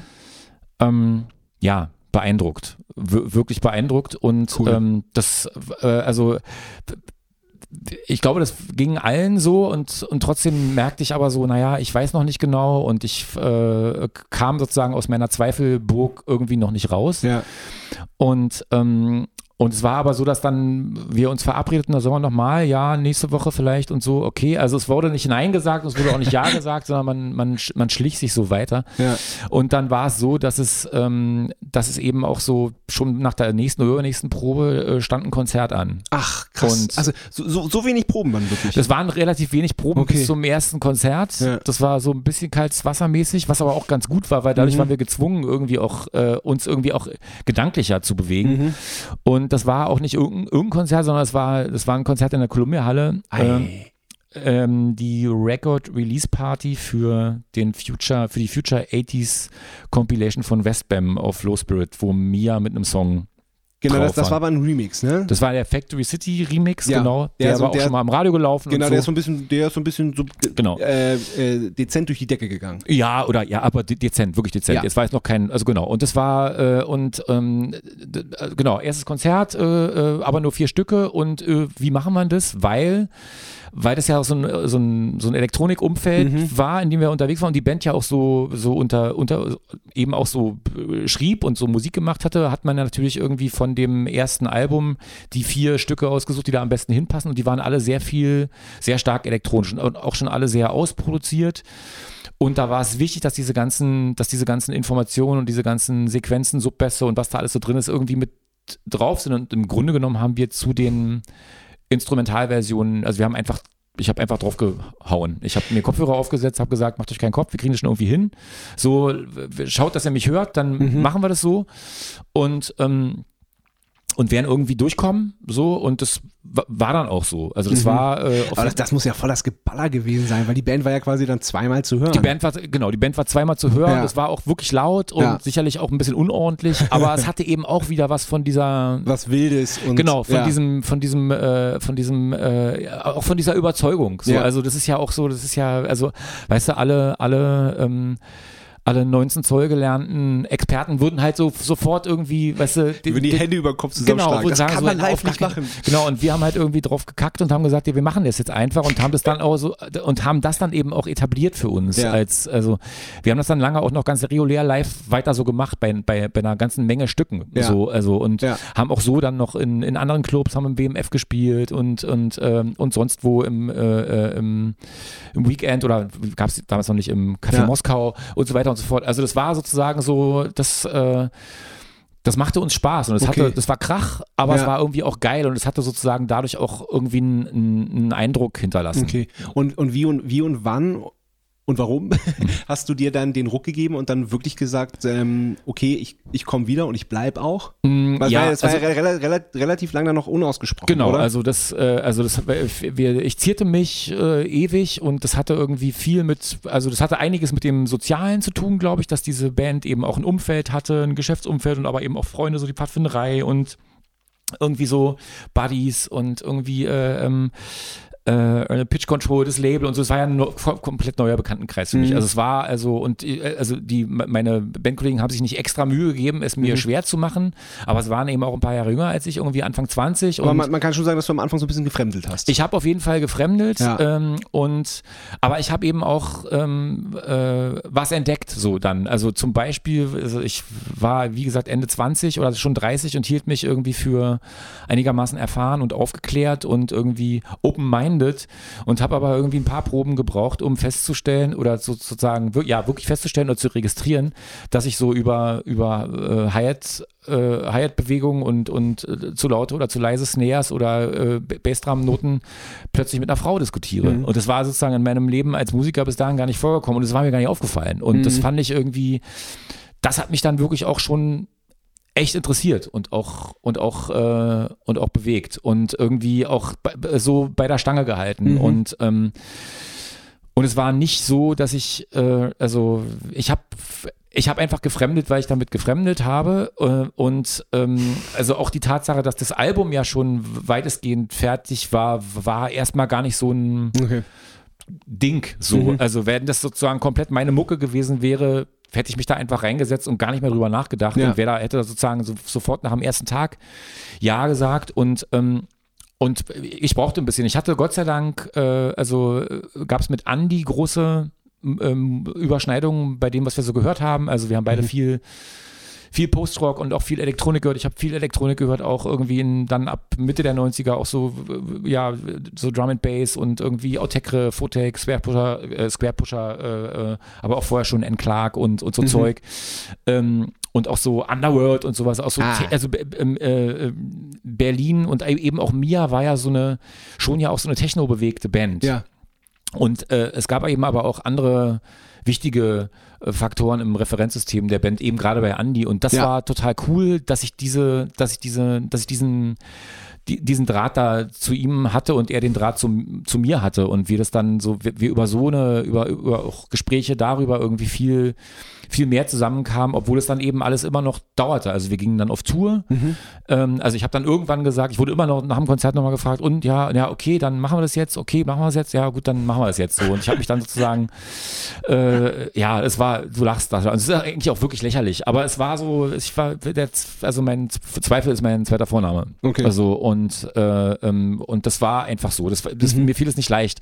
Also auch aus meinem, ähm, aus meinem Indie, ähm, Häuschen rauszukommen. Mhm. So, ich weiß nicht, das ist so äh, und gleichzeitig habe ich auch gemerkt, so ich beneide die auch total dafür äh, und, und freue mich auch für die, dass da mit der ersten, mit ihrer ersten Band schon was passiert. Das Ja. war ja bei mir auch so, aber es Ja. hörte dann irgendwann sehr abrupt auf und Ja. da hatte man das Gefühl und es war auch, also da, also mir hat einen Major-Vertrag unterschrieben und so Mhm. und so weiter und so fort. Also, oder wir Mhm. hatten einen Major, das ist auch alles erst passiert, als ich dabei war und Mhm. so.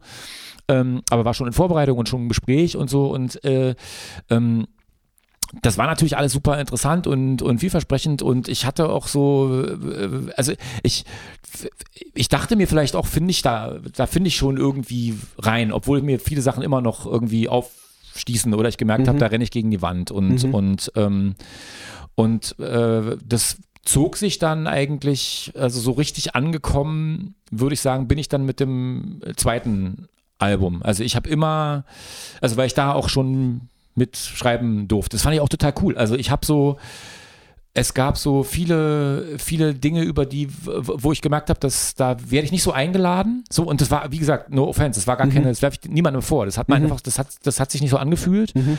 Aber wenn es um, wenn es darum ging, was Musikalisches beizutragen, irgendwie so Input, war das immer, war die Tür immer offen. Also Ach, das, war, ja, cool, das habe ja, ich nie, gut. also das fand ich, das, das, das, das war gar nicht das Problem. Mhm. Ich wusste nur nicht, ob das, was ich will, da re- reingehört. So, Mhm. äh, so und das habe ich dann mit dem, mit dem zweiten Album mit Stille Post, also wie gesagt, auf der ersten Platte waren es eine Handvoll Lieder, ein bisschen getrommelt und noch ein bisschen was mitgemacht bei Skandal und so, Ja. mit, mitgeschrieben oder nicht, also mit was. Also ich habe immer an Riffs gedacht, solange Mhm. wie ich äh, äh, ähm, Musik mache. Ich fand so, ich bin Highway to Hell und so, AC/DC. also das war immer so, äh, ähm, das war immer wichtig, äh, was, was, äh, so Riffs haben mich immer beschäftigt und Ja. beim Trommeln hat mich immer Also weil es ja auch Bands mit zwei Schlagzeugern gab, in denen ich mitgespielt habe. Also aber auch äh, ohne das hat mich das Weglassen eigentlich immer am meisten Mhm. interessiert. Und es war auch ganz, ganz gut dann bei diesen, bei diesen ersten Konzerterfahrungen mit, mit mir, mit diesen vollen Backtracks. Mhm. Also wenn ich irgendein Stück Musik höre oder wenn irgendjemand fragt, äh, so was, äh, ich denke immer darüber, als erstes darüber nach, mit wie wenig komme ich hin. Mhm. So und ähm, das, äh, das ist mir irgendwie zugute gekommen, so dass ich so disponiert bin Ja. und ähm, das, das, das war cool und ähm, mit dem äh, äh, mit dem Musikschreiben sozusagen oder Songs schreiben, wenn man so sagen will, das habe ich vorher immer so als als ein Teil von vielen gemacht. Aber bei mir war es eben auch so ein Vibe. Wir haben auch viel zusammen gemacht natürlich, äh, aber trotzdem war es auch so. Es gab eine unausgesprochene oder irgendwie doch auch ausgesprochene Einladung und auch sozusagen so eine, so eine Dringlichkeit, doch auch eigene Lieder irgendwie so ein bisschen was äh, anzubringen, was so kompletter ist. Und es fiel mir gar nicht so leicht, weil ich so ein totaler äh, Digitalisierungsskeptiker äh, Skeptiker war. Also ich war so echt, ich hatte mit Zahlen, wie, es mit, wie du schon mitgekriegt hast, habe ich es ja nicht so. So Nullen und Einsen und so. Ich war so, Computer waren überhaupt nicht mein Ding. Mhm. So, deswegen, also, und ähm, ich habe echt so bis 1999 oder 2000 gedacht, ich werde mein Leben ohne Rechner bestreiten. Krass. Das war ein Irrtum. Das lass uns an dieser Stelle äh, festhalten. Und ich habe dann angefangen zu schreiben auf einem Sequencer, auf einem Zoom Rhythm Track, wo man äh, Beats und Bassstimmen und auch mehrere Bassstimmen programmieren konnte. Und das war ja, wenn man in Riffs denkt, sozusagen eine dankbare oder eine ausreichende ähm, ein ausreichendes Besteck und dafür habe ich dann so für Stille Post dann auch den, also dann Songs angeschleppt Cool. und darüber dann da, da so auch so reingefunden. Mhm. Und ähm, ja, und trotzdem, äh, also es gibt immer ein trotzdem, Mhm. äh, äh, glaube ich eben, dass ich auch durch diese, durch diese, äh, durch diese lange Eingewöhnungszeit und auch durch diesen, durch diesen kritischen Blick oder skeptischen Blick, gar nicht kritisch, eher skeptischen Blick. Also ich habe, also ich hielt mich nicht für was Besseres und es war auch Mhm. nicht so, dass ich irgendwie dachte, es, äh, also irgendwas ist nur geiler nur deswegen, weil ich damit was zu tun habe, so, äh, sondern es war einfach, ich, ich hatte so ein bisschen so meine, meine, meine, meine auch meine Erfahrungen und das, das war nicht so einfach, das sozusagen so Ja. schnell da, da reinzukriegen und deswegen hab, ha, habe, habe ich hoffentlich, oder hatte ich auch immer die Möglichkeit, mich so rauszuzoomen Ja. aus der Band und auf diese Band so rauf zu gucken Ja. und auch irgendwie Dinge auszusprechen, die anderen Leuten vielleicht schwer, schwerer fallen. Okay. So im Hinblick auf so das, was man so macht. Mhm. Das habe ich zumindest immer probiert und das geht meinen äh, Bandkollegen, glaube ich, bis heute auch total auf den Keks. äh, und ist auch nicht immer gut für die Stimmung und so. Ja, okay. Und äh, also nicht, dass ich jetzt der Einzige wäre, aber du weißt, was ich meine. Also Ja, wenn du sozusagen so äh, late to the party bist, Mhm.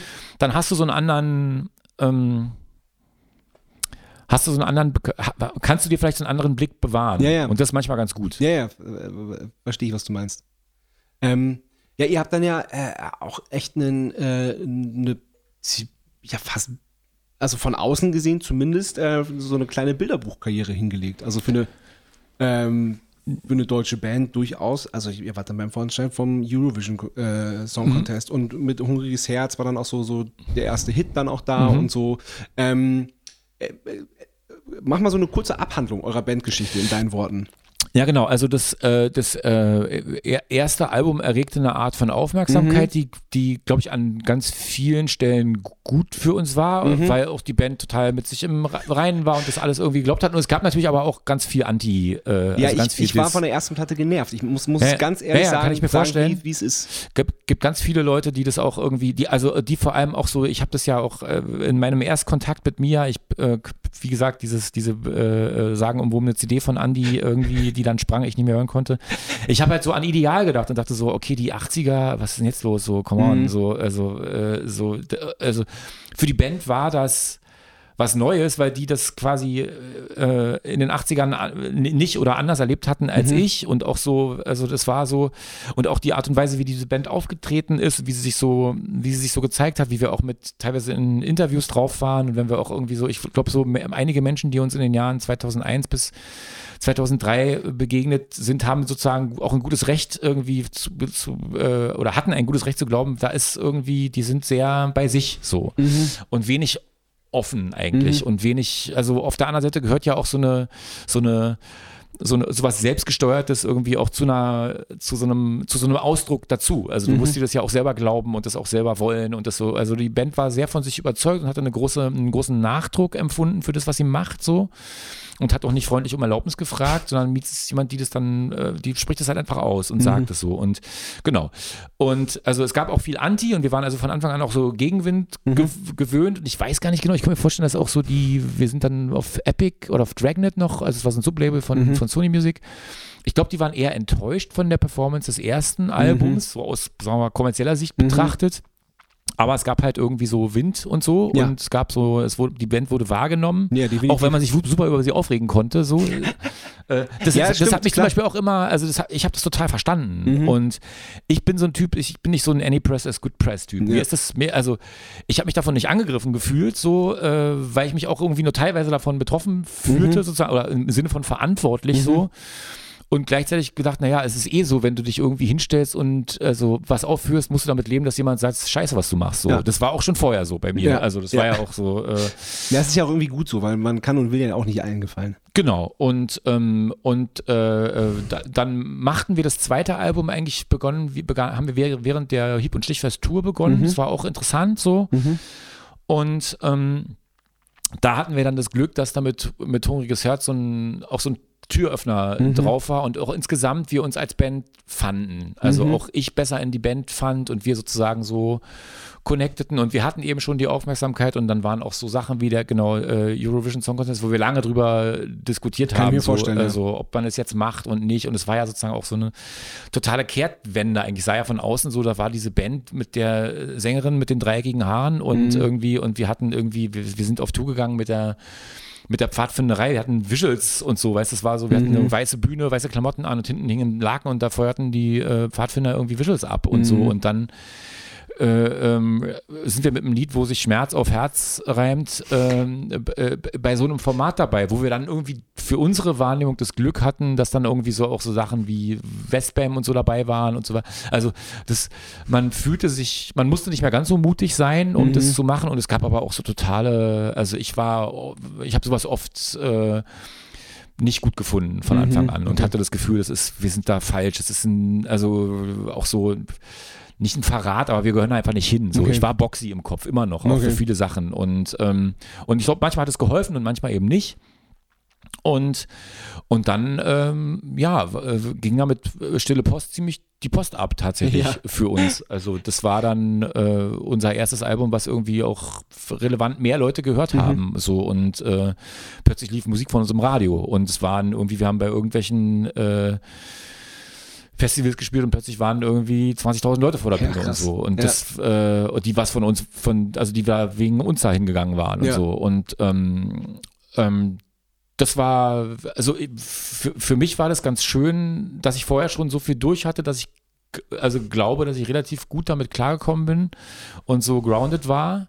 Und ich glaube, den anderen ging es auch so, aber ich hatte das, glaube ich, noch ein bisschen leichter, weil ich auch einen Tucken älter war Ja. und so. Und also sich für mich persönlich endlich sozusagen das Märchen von der, vom, vom, von der vom, vom, Musikleben Mhm. verwirklichte. Das Ja, war, cool. davon habe ich also 15 Jahre lang geträumt. Das Ja. war wirklich ein, also, Das heißt, der Schritt ist dir dann dements- dementsprechend auch nicht schwer gefallen. na, der, der Schritt war ja dann vollzogen. Ich hatte mich sozusagen, also ich hatte, ich, also, ach, du meinst den, der Schritt dann zu sagen, ich mache jetzt nur noch Musik. Genau. Ja, also ich hatte ja, äh, genau, ich hatte ja durch, ich war ja bei Sarah Wiener und hatte Ja. dann auch noch andere Gastrojobs da im Schleusenkrug und so, Ja. wo ich irgendwie auch immer fetten Support bekommen habe und alle Freiheiten hatte. Und ich habe aber, er ist mir gar nicht äh, äh, leicht gefallen. Ähm, ähm, also er ist mir schwer gefallen, um Mhm. Okay. deine Frage zu beantworten, weil ich immer noch dachte, naja, jetzt hast du hier diese, du spielst jetzt in dieser Band und, und da sind jetzt so Lieder da draußen, die hören die Leute im Radio und im Mhm. Fernsehen und irgendwie, wir verkaufen viele Platten und so und und das ist so viel, da ist so viel Anerkennung und auch so viel Falschheit vielleicht und so. Und da ist es so was Ehrliches, Straightes in so einem, in so einer Restaurantküche zu sein Okay. und die Bestellung für den nächsten Tag zu machen Mhm. und irgendwie den, den, äh, und äh, äh, die Schicht zu rocken. Und Mhm. da, wir haben da, wir haben, wir haben 400 Essen im Schleusenkuch rausgeballert in der Schicht. Also da war richtig Alarm. Das ist ein großer Biergarten, da hat es richtig geknallt. So. Ja. Und, ähm, das war so, das war so was Ehrliches. Kriegst Ja. du das hin, kriegst du das nicht hin und so. Ja.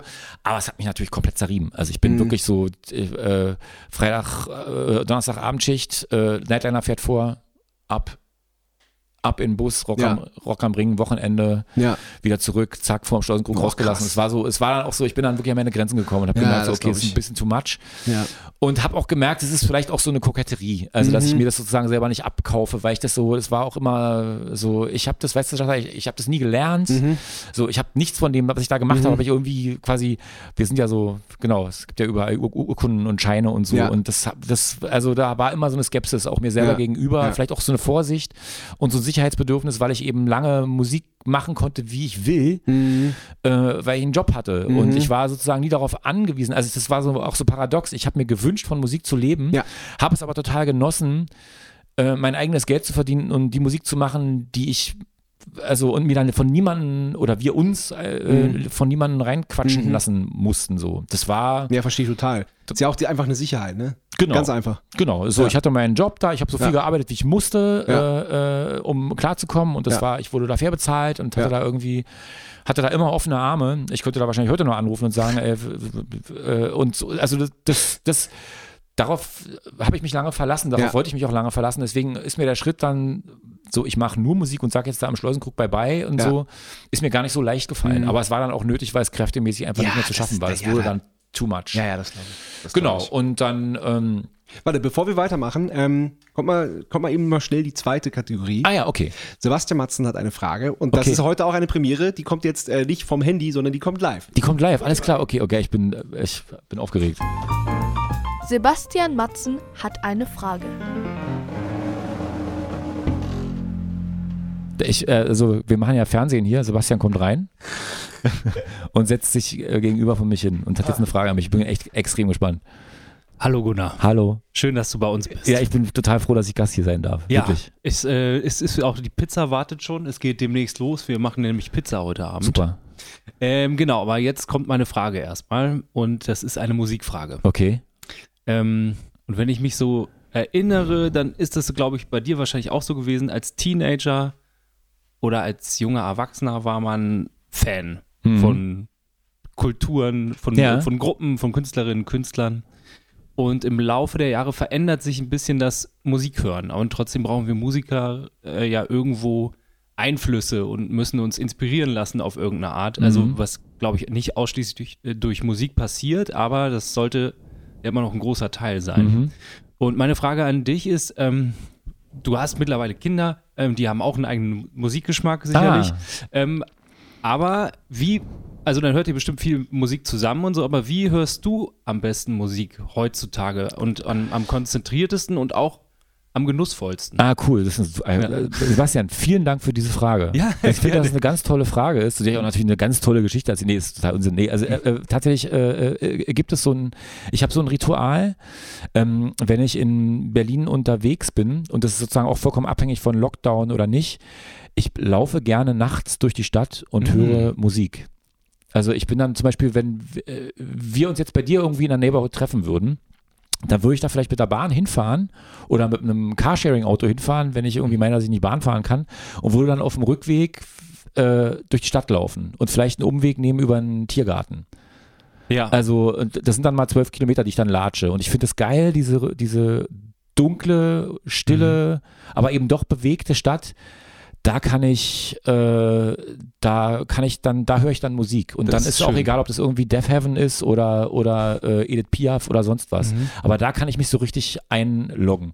Und dann höre ich aber auch gerne zu Hause Musik. Also wenn ich weiß, die Familie ist nicht da, dann wird richtig geknallt zu Hause so. das kenne ich auch. Und ähm, wenn du durch die Stadt läufst, läufst ist das dann, habe ich das richtig verstanden, dann ist es vor allem gerne, wenn es dunkel ist? Ja, wenn es dunkel ist. Okay. Das ist wirklich, das, also ich habe ich hab das Gefühl, dass ich dann Musik anders wahrnehme. Oder das, Mhm. also ich nehme ja, also das geht dir ja vielleicht auch so, das geht ja sozusagen auch äh, Erwachsenen und kleinen Menschen so, dass sie sozusagen die Umwelt anders wahrnehmen, wenn es dunkel ist. Mhm. So, und ähm, dann nimmt man ja auch Reize anders wahr, eben auch Ja. Musik. So. Und das, ich habe das Gefühl, dass das was äh, Interessantes mit mir macht. Ja, vielleicht ist es auch, ähm, vielleicht sind es eigentlich auch weniger Reize, wenn es dunkel ist. Andere Reize. Andere, ne? Es sind, Ja. aber es, kann- es kann sein, dass es in Ja. der Summe weniger Ja. Reize sind und dann sind sie auch noch anders. ja, Aber das ist was, was ich wirklich regelmäßig tue. das ist auf jeden Fall für mich auch eine sehr schöne und inspirierende Antwort. Ah ja, cool. Ja, also ist auch ich lustig. nehme das direkt auch mal vor. Cool, das ist auch lustig. Also das würde ich gerne noch korrigieren oder Ja. sagen wir mal oder so so noch mal ein bisschen feiner bestimmen. Es ist gar nicht so, dass ich gedacht habe, das ist jetzt eine super Gelegenheit Musik zu hören, sondern dass ich dabei Musik äh, auch ja Musik hören kann, kam erst später. Mhm. Also diese, Spazi diese Spaziergänge durch das ähm, nächtliche dunkle Berlin, die habe ich schon länger gemacht. Mhm. So, und dann habe ich irgendwann äh, festgestellt, oh, du könntest ja dabei auch Musik hören. Und das hat dann ganz gut gematcht so. Ich stelle mir das auch schön vor, wenn man irgendwie Freunde besucht und dann vielleicht auch ein paar Gläser Wein getrunken hat oder so. Und dann genau. das also man kann auch so ein schön- bisschen den Ja. Rausch aus, den, aus, Ja. der, aus, der, aus, den, aus dem Körper laufen und es Mhm. ist wirklich, das hat auch was sehr Friedliches oft. Also ich bin dann auch ein Mensch, wenn mir irgendjemand entgegenkommt, der mir seltsam äh, vorkommt, dann wechsle ich die Straßenseite und ich finde, wenn ich eine Frau alleine laufen sehe auf meiner Seite, gehe ich auf die andere Seite, so damit Ja. die irgendwie cool ist und so, Kenn damit ich ich, auch, cool ja, bin. ja. Genau. Also so, ich bin dann, ich achte schon, also es gibt schon, es es ist, also ich habe gesagt friedlich, es ist auch friedlich, Mhm. aber trotzdem gibt es so eine Awareness, so, es gibt so, ich gucke so, was ist so los und wo gehe ich lang und ich überlege mir auch, wo ich lang gehe. Manchmal kehre ich dann um und dachte, ich habe jetzt keinen Bock auf die Linienstraße, ich gehe Mhm. jetzt nochmal, ich habe jetzt Bock trotzdem auf der Torstraße zu sein und gehe dann nochmal, also ich nehme dann auch Umwege. Ja. So. Und wenn ich äh, dann manchmal dann auch so, ich bin vielleicht noch 20 Minuten von zu Hause weg, bin dann so, weiß ich nicht, am, äh, äh, am, am Rosenthaler Platz oder nicht am Rosenthaler, am Hackischen Markt und weiß, so, okay, ich, theoretisch bin ich in 15 Minuten zu Hause und ich will aber noch das ganze Billie Eilish Album hören, dann nehme ich nochmal einen Umweg. Ah, schön. Also das, das Okay. ist schon dann so, so ein Ritual, dass ich versuche nach Hause zu kommen, wenn irgendein Album zu Ende ist. So. Oh, das kenne ich aber auch. Ähm, ich ich räume sofort den Platz. Ähm, Ja. Wenn ich ähm, zum Beispiel, wenn wir eine Platte mal fertig haben und abgeschlossen haben, dann nehme ich die immer gerne mit ins Auto. Ja. Ähm, das machen wir auch gerne zusammen. Dann fahren wir eine Runde und passen den Moment genau ab, dass die Platte aufhört und wir vor der Tür stehen. Ja, super. Das, Das ist, ist- finde ich auch, das kenne ich. Das, das kenne ich total gut, ja. Ja. Okay, danke für deine Antwort. Herzlichen Dank für diese ja. wunderbare Frage. Viel Spaß noch. Bis gleich. Danke. Ja, gute Frage mal wieder. Ja. Und, und aber dieses ähm, nachts durch die Stadt laufen, das kenne ich. Ich mache das auch gerne. Ah, Habe ich ja. jetzt viel zu lange nicht gemacht. Ja. Ähm, aber ich finde, also erstmal nimmt man ja nimmt man ja eine Stadt anders wahr, wenn man zu Fuß geht und nicht mit dem Auto Genau, oder ist der ein Bahn anderes fährt. Tempo. Genau. Und auch nachts nimmt man eine Stadt total anders wahr. Mhm. Ja, weil es ist einfach so diese, diese Ruhe. Das finde ich halt so geil. Ja, ja. Das ist halt, es ist einfach so, ja, man hat das Gefühl, das äh, mit viel weniger zu teilen. Richtig. Also Ja. das ist auch wirklich ja, wenn man genau, also ich habe, wie Sebastian sagte, richtig, ich habe also ich habe Kinder und dann ist ja, dann ist ja so ein Tag auch ganz schön voll, äh, schnell mal. Und das ist dann wirklich so ein Moment, wo man, äh, wo man so mit sich alleine sein Geil. kann und Ja. man stört niemanden. Ja. So, es ist irgendwie, man äh, ist zu Fuß unterwegs. Das ist alles cool daran eigentlich. Ja. So. Ja. Ja, das ist noch gar nicht lange her. Da bin ich mit der U-Bahn gefahren und ich wohne auch in Wien sehr, sehr, sehr weit draußen. Mhm. Da fährt dann nachts so alle halbe Stunde mal ein Bus und der hatte dann aber Verspätung oder da war irgendwas. Und bin, der, bin ich halt auch die letzten, was ist das, acht Kilometer halt Mhm. auch ge gelaufen und habe dabei Musik gehört. Und dann, Mhm. das wird dann immer so weniger, dann wird die Straße, das wird dann so ein Feldweg. Da kann man Dünnt sich so aus. man kann auch, auch einen, Ja, cool. einen kleinen, kleinen Umweg gehen, dann ist man so ganz alleine auf einem dunklen Feldweg und dabei habe ich auch relativ laut Musik gehört und habe das total genossen. Mhm. Das war ja eigentlich genau das. Schön. Voll schön. Schönes Bild, schöne Antwort. Ja, gerne. Ja, okay. Ähm, dann sind wir jetzt bei mir und dann, äh, dann war da schon so ziemlich der Erfolg. Hungr hungriges Herz. Genau, Stille. Post, hat Genau. geballert, Stille Post, Genau. irgendwie die Touren wurden größer, irgendwie Ja. Columbia Halle ausverkauft und Ja. Palladium und hast du nicht gesehen und so und dann kam Zirkus und dann kam da auch nochmal eine Schippe drauf. Ja.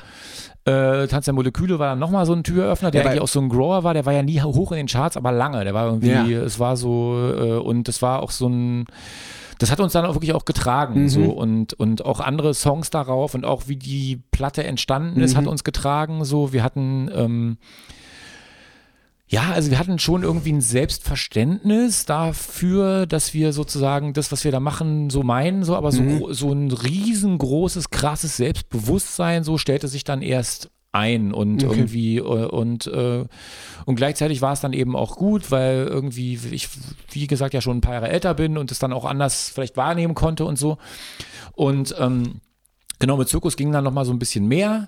Und für mich war das, also für mich persönlich war das dann aber auch trotzdem nochmal so eine ganz, eine ganz andere Erfahrung, weil 2006 mein Sohn geboren worden ist. Also das war so, das war so eine sehr, also da war, wurde plötzlich alles ganz viel. Also da explodierte mein Leben kurz mal. Das so, das war wirklich krass. Und ich weiß noch, Also das war auch so und auch gar, also nur auf Fans gar kein Vorwurf, so ich äh, keiner in der Band hatte damals Kinder und es konnte sich auch keiner und es, also Noah äh, hatte, hatte, hat eine Tochter irgendwie, der, der hatte schon, aber der lebte, glaube ich, auch zu, der, zu dem Zeitpunkt nicht mehr mit dem mit seiner Tochter zusammen und so. Also es war so, das Thema Kinder war eigentlich eher so eine, das war jetzt nicht so eine, also wir, jetzt sind wir da weiter, sagen wir Ja. mal so. Äh, und Ja. ähm, äh, ich habe dann auch, ähm, äh, äh, also ich kann mich erinnern, wir haben, wir waren, also mein Sohn ist im Oktober geboren und im November ging die Zirkustour los. Na, boah. Also drei Wochen später. So. Und zwischendurch haben wir in Wien gespielt bei Electronic Beats und da habe ich mich vertreten lassen. Da, Da war ich. warst du. Da, da ich genau auch gespielt. Das kann sein, ja. Ja, da, da bin ich ich. nicht mitgefahren, weil ich sozusagen äh, gesagt habe, so Leute, ich habe ein Kind zu Hause Lustig. liegen. Das, ist war nämlich mein, mein erstes reines Mia-Konzert. zwei, das sind zwei Wochen, zwei Wochen altes Kind zu Ja. Hause. Es war auch, das war für alle cool, so, Ja, aber es war halt auch so, das, die, die Planungen liefen trotzdem weiter, so, es wurde ja, okay, geballert, so klar. Ja. Und ich weiß dann in den, äh, die, äh, die Proben zu, äh, zu den, zu den Shows für die, für die Zirkustour. Mhm. Das war dann auch so eigentlich total süß gemeint. So, wir kriegten dann mor mor mor morgens oder mittags im Proberaum, rief jemand an und meinte, kommt heute Abend mal um 20 Uhr da und dahin ins Maxwell. Das war so ein schickes Restaurant in Mitte. Mhm.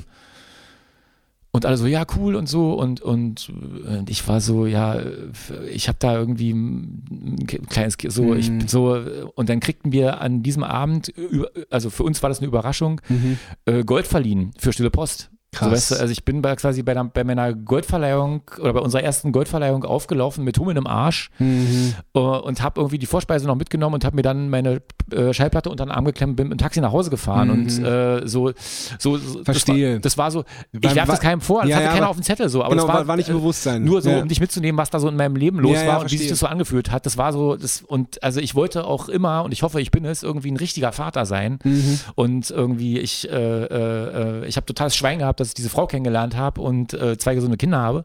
Und das wollte ich halt einfach irgendwie, das war wichtig für mich. Ja. Also schon immer so. Ja. Und ähm, Deswegen war das plötzlich da.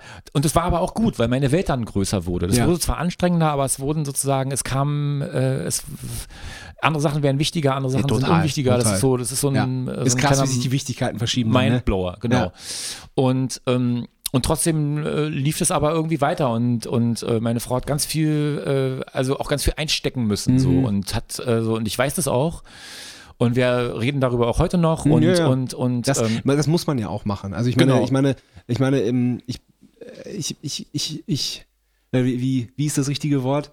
Ähm, ich kann jede, jede Frau verstehen, die einen Musiker als Mann hat. Die ja, und es war auch, ähm, genau. Und das ist, das ist ja. Genau. Also ich, ich kriegte irgendwann, wir, äh, 2007 waren wir in, äh, in Südamerika ähm, mit dem Goethe-Institut in, in, in Chile und Argentinien. Und ich Mhm. weiß noch, dass ich am ersten, äh, in der ersten Nacht in, in Santiago äh, nicht pennen konnte und, äh, ähm, und dann kriegte ich von ihr eine, äh, eine SMS oder eine E-Mail, ich weiß gar nicht mehr genau, wo drin, so sinngemäß drin stand, so, ey, ich bin irgendwie, es ist alles cool, ich freue mich für dich, aber ich finde es irgendwie echt scheiße, also dass irgendwie Mütter immer noch Mütter sind und Väter immer noch Väter sind und dass es irgendwie immer noch so ist, egal ob äh, und da, oder dass das, das also egal ob irgendwie CDU oder mir, weißt du, so, dass es sozusagen, dass es dann doch bei mir liegt in einer, in einer, in einer, in einer im Schwerpunkt so Mhm. und dass du halt irgendwie gerade so das also da, sie, sie, sie die fand das geil, dass ich es machen konnte, Ja. aber gleichzeitig irgendwie scheiße, dass ich nicht da bin und das war ihr gutes Recht, also Absolut. Das, äh, äh, so Absolut. und ähm,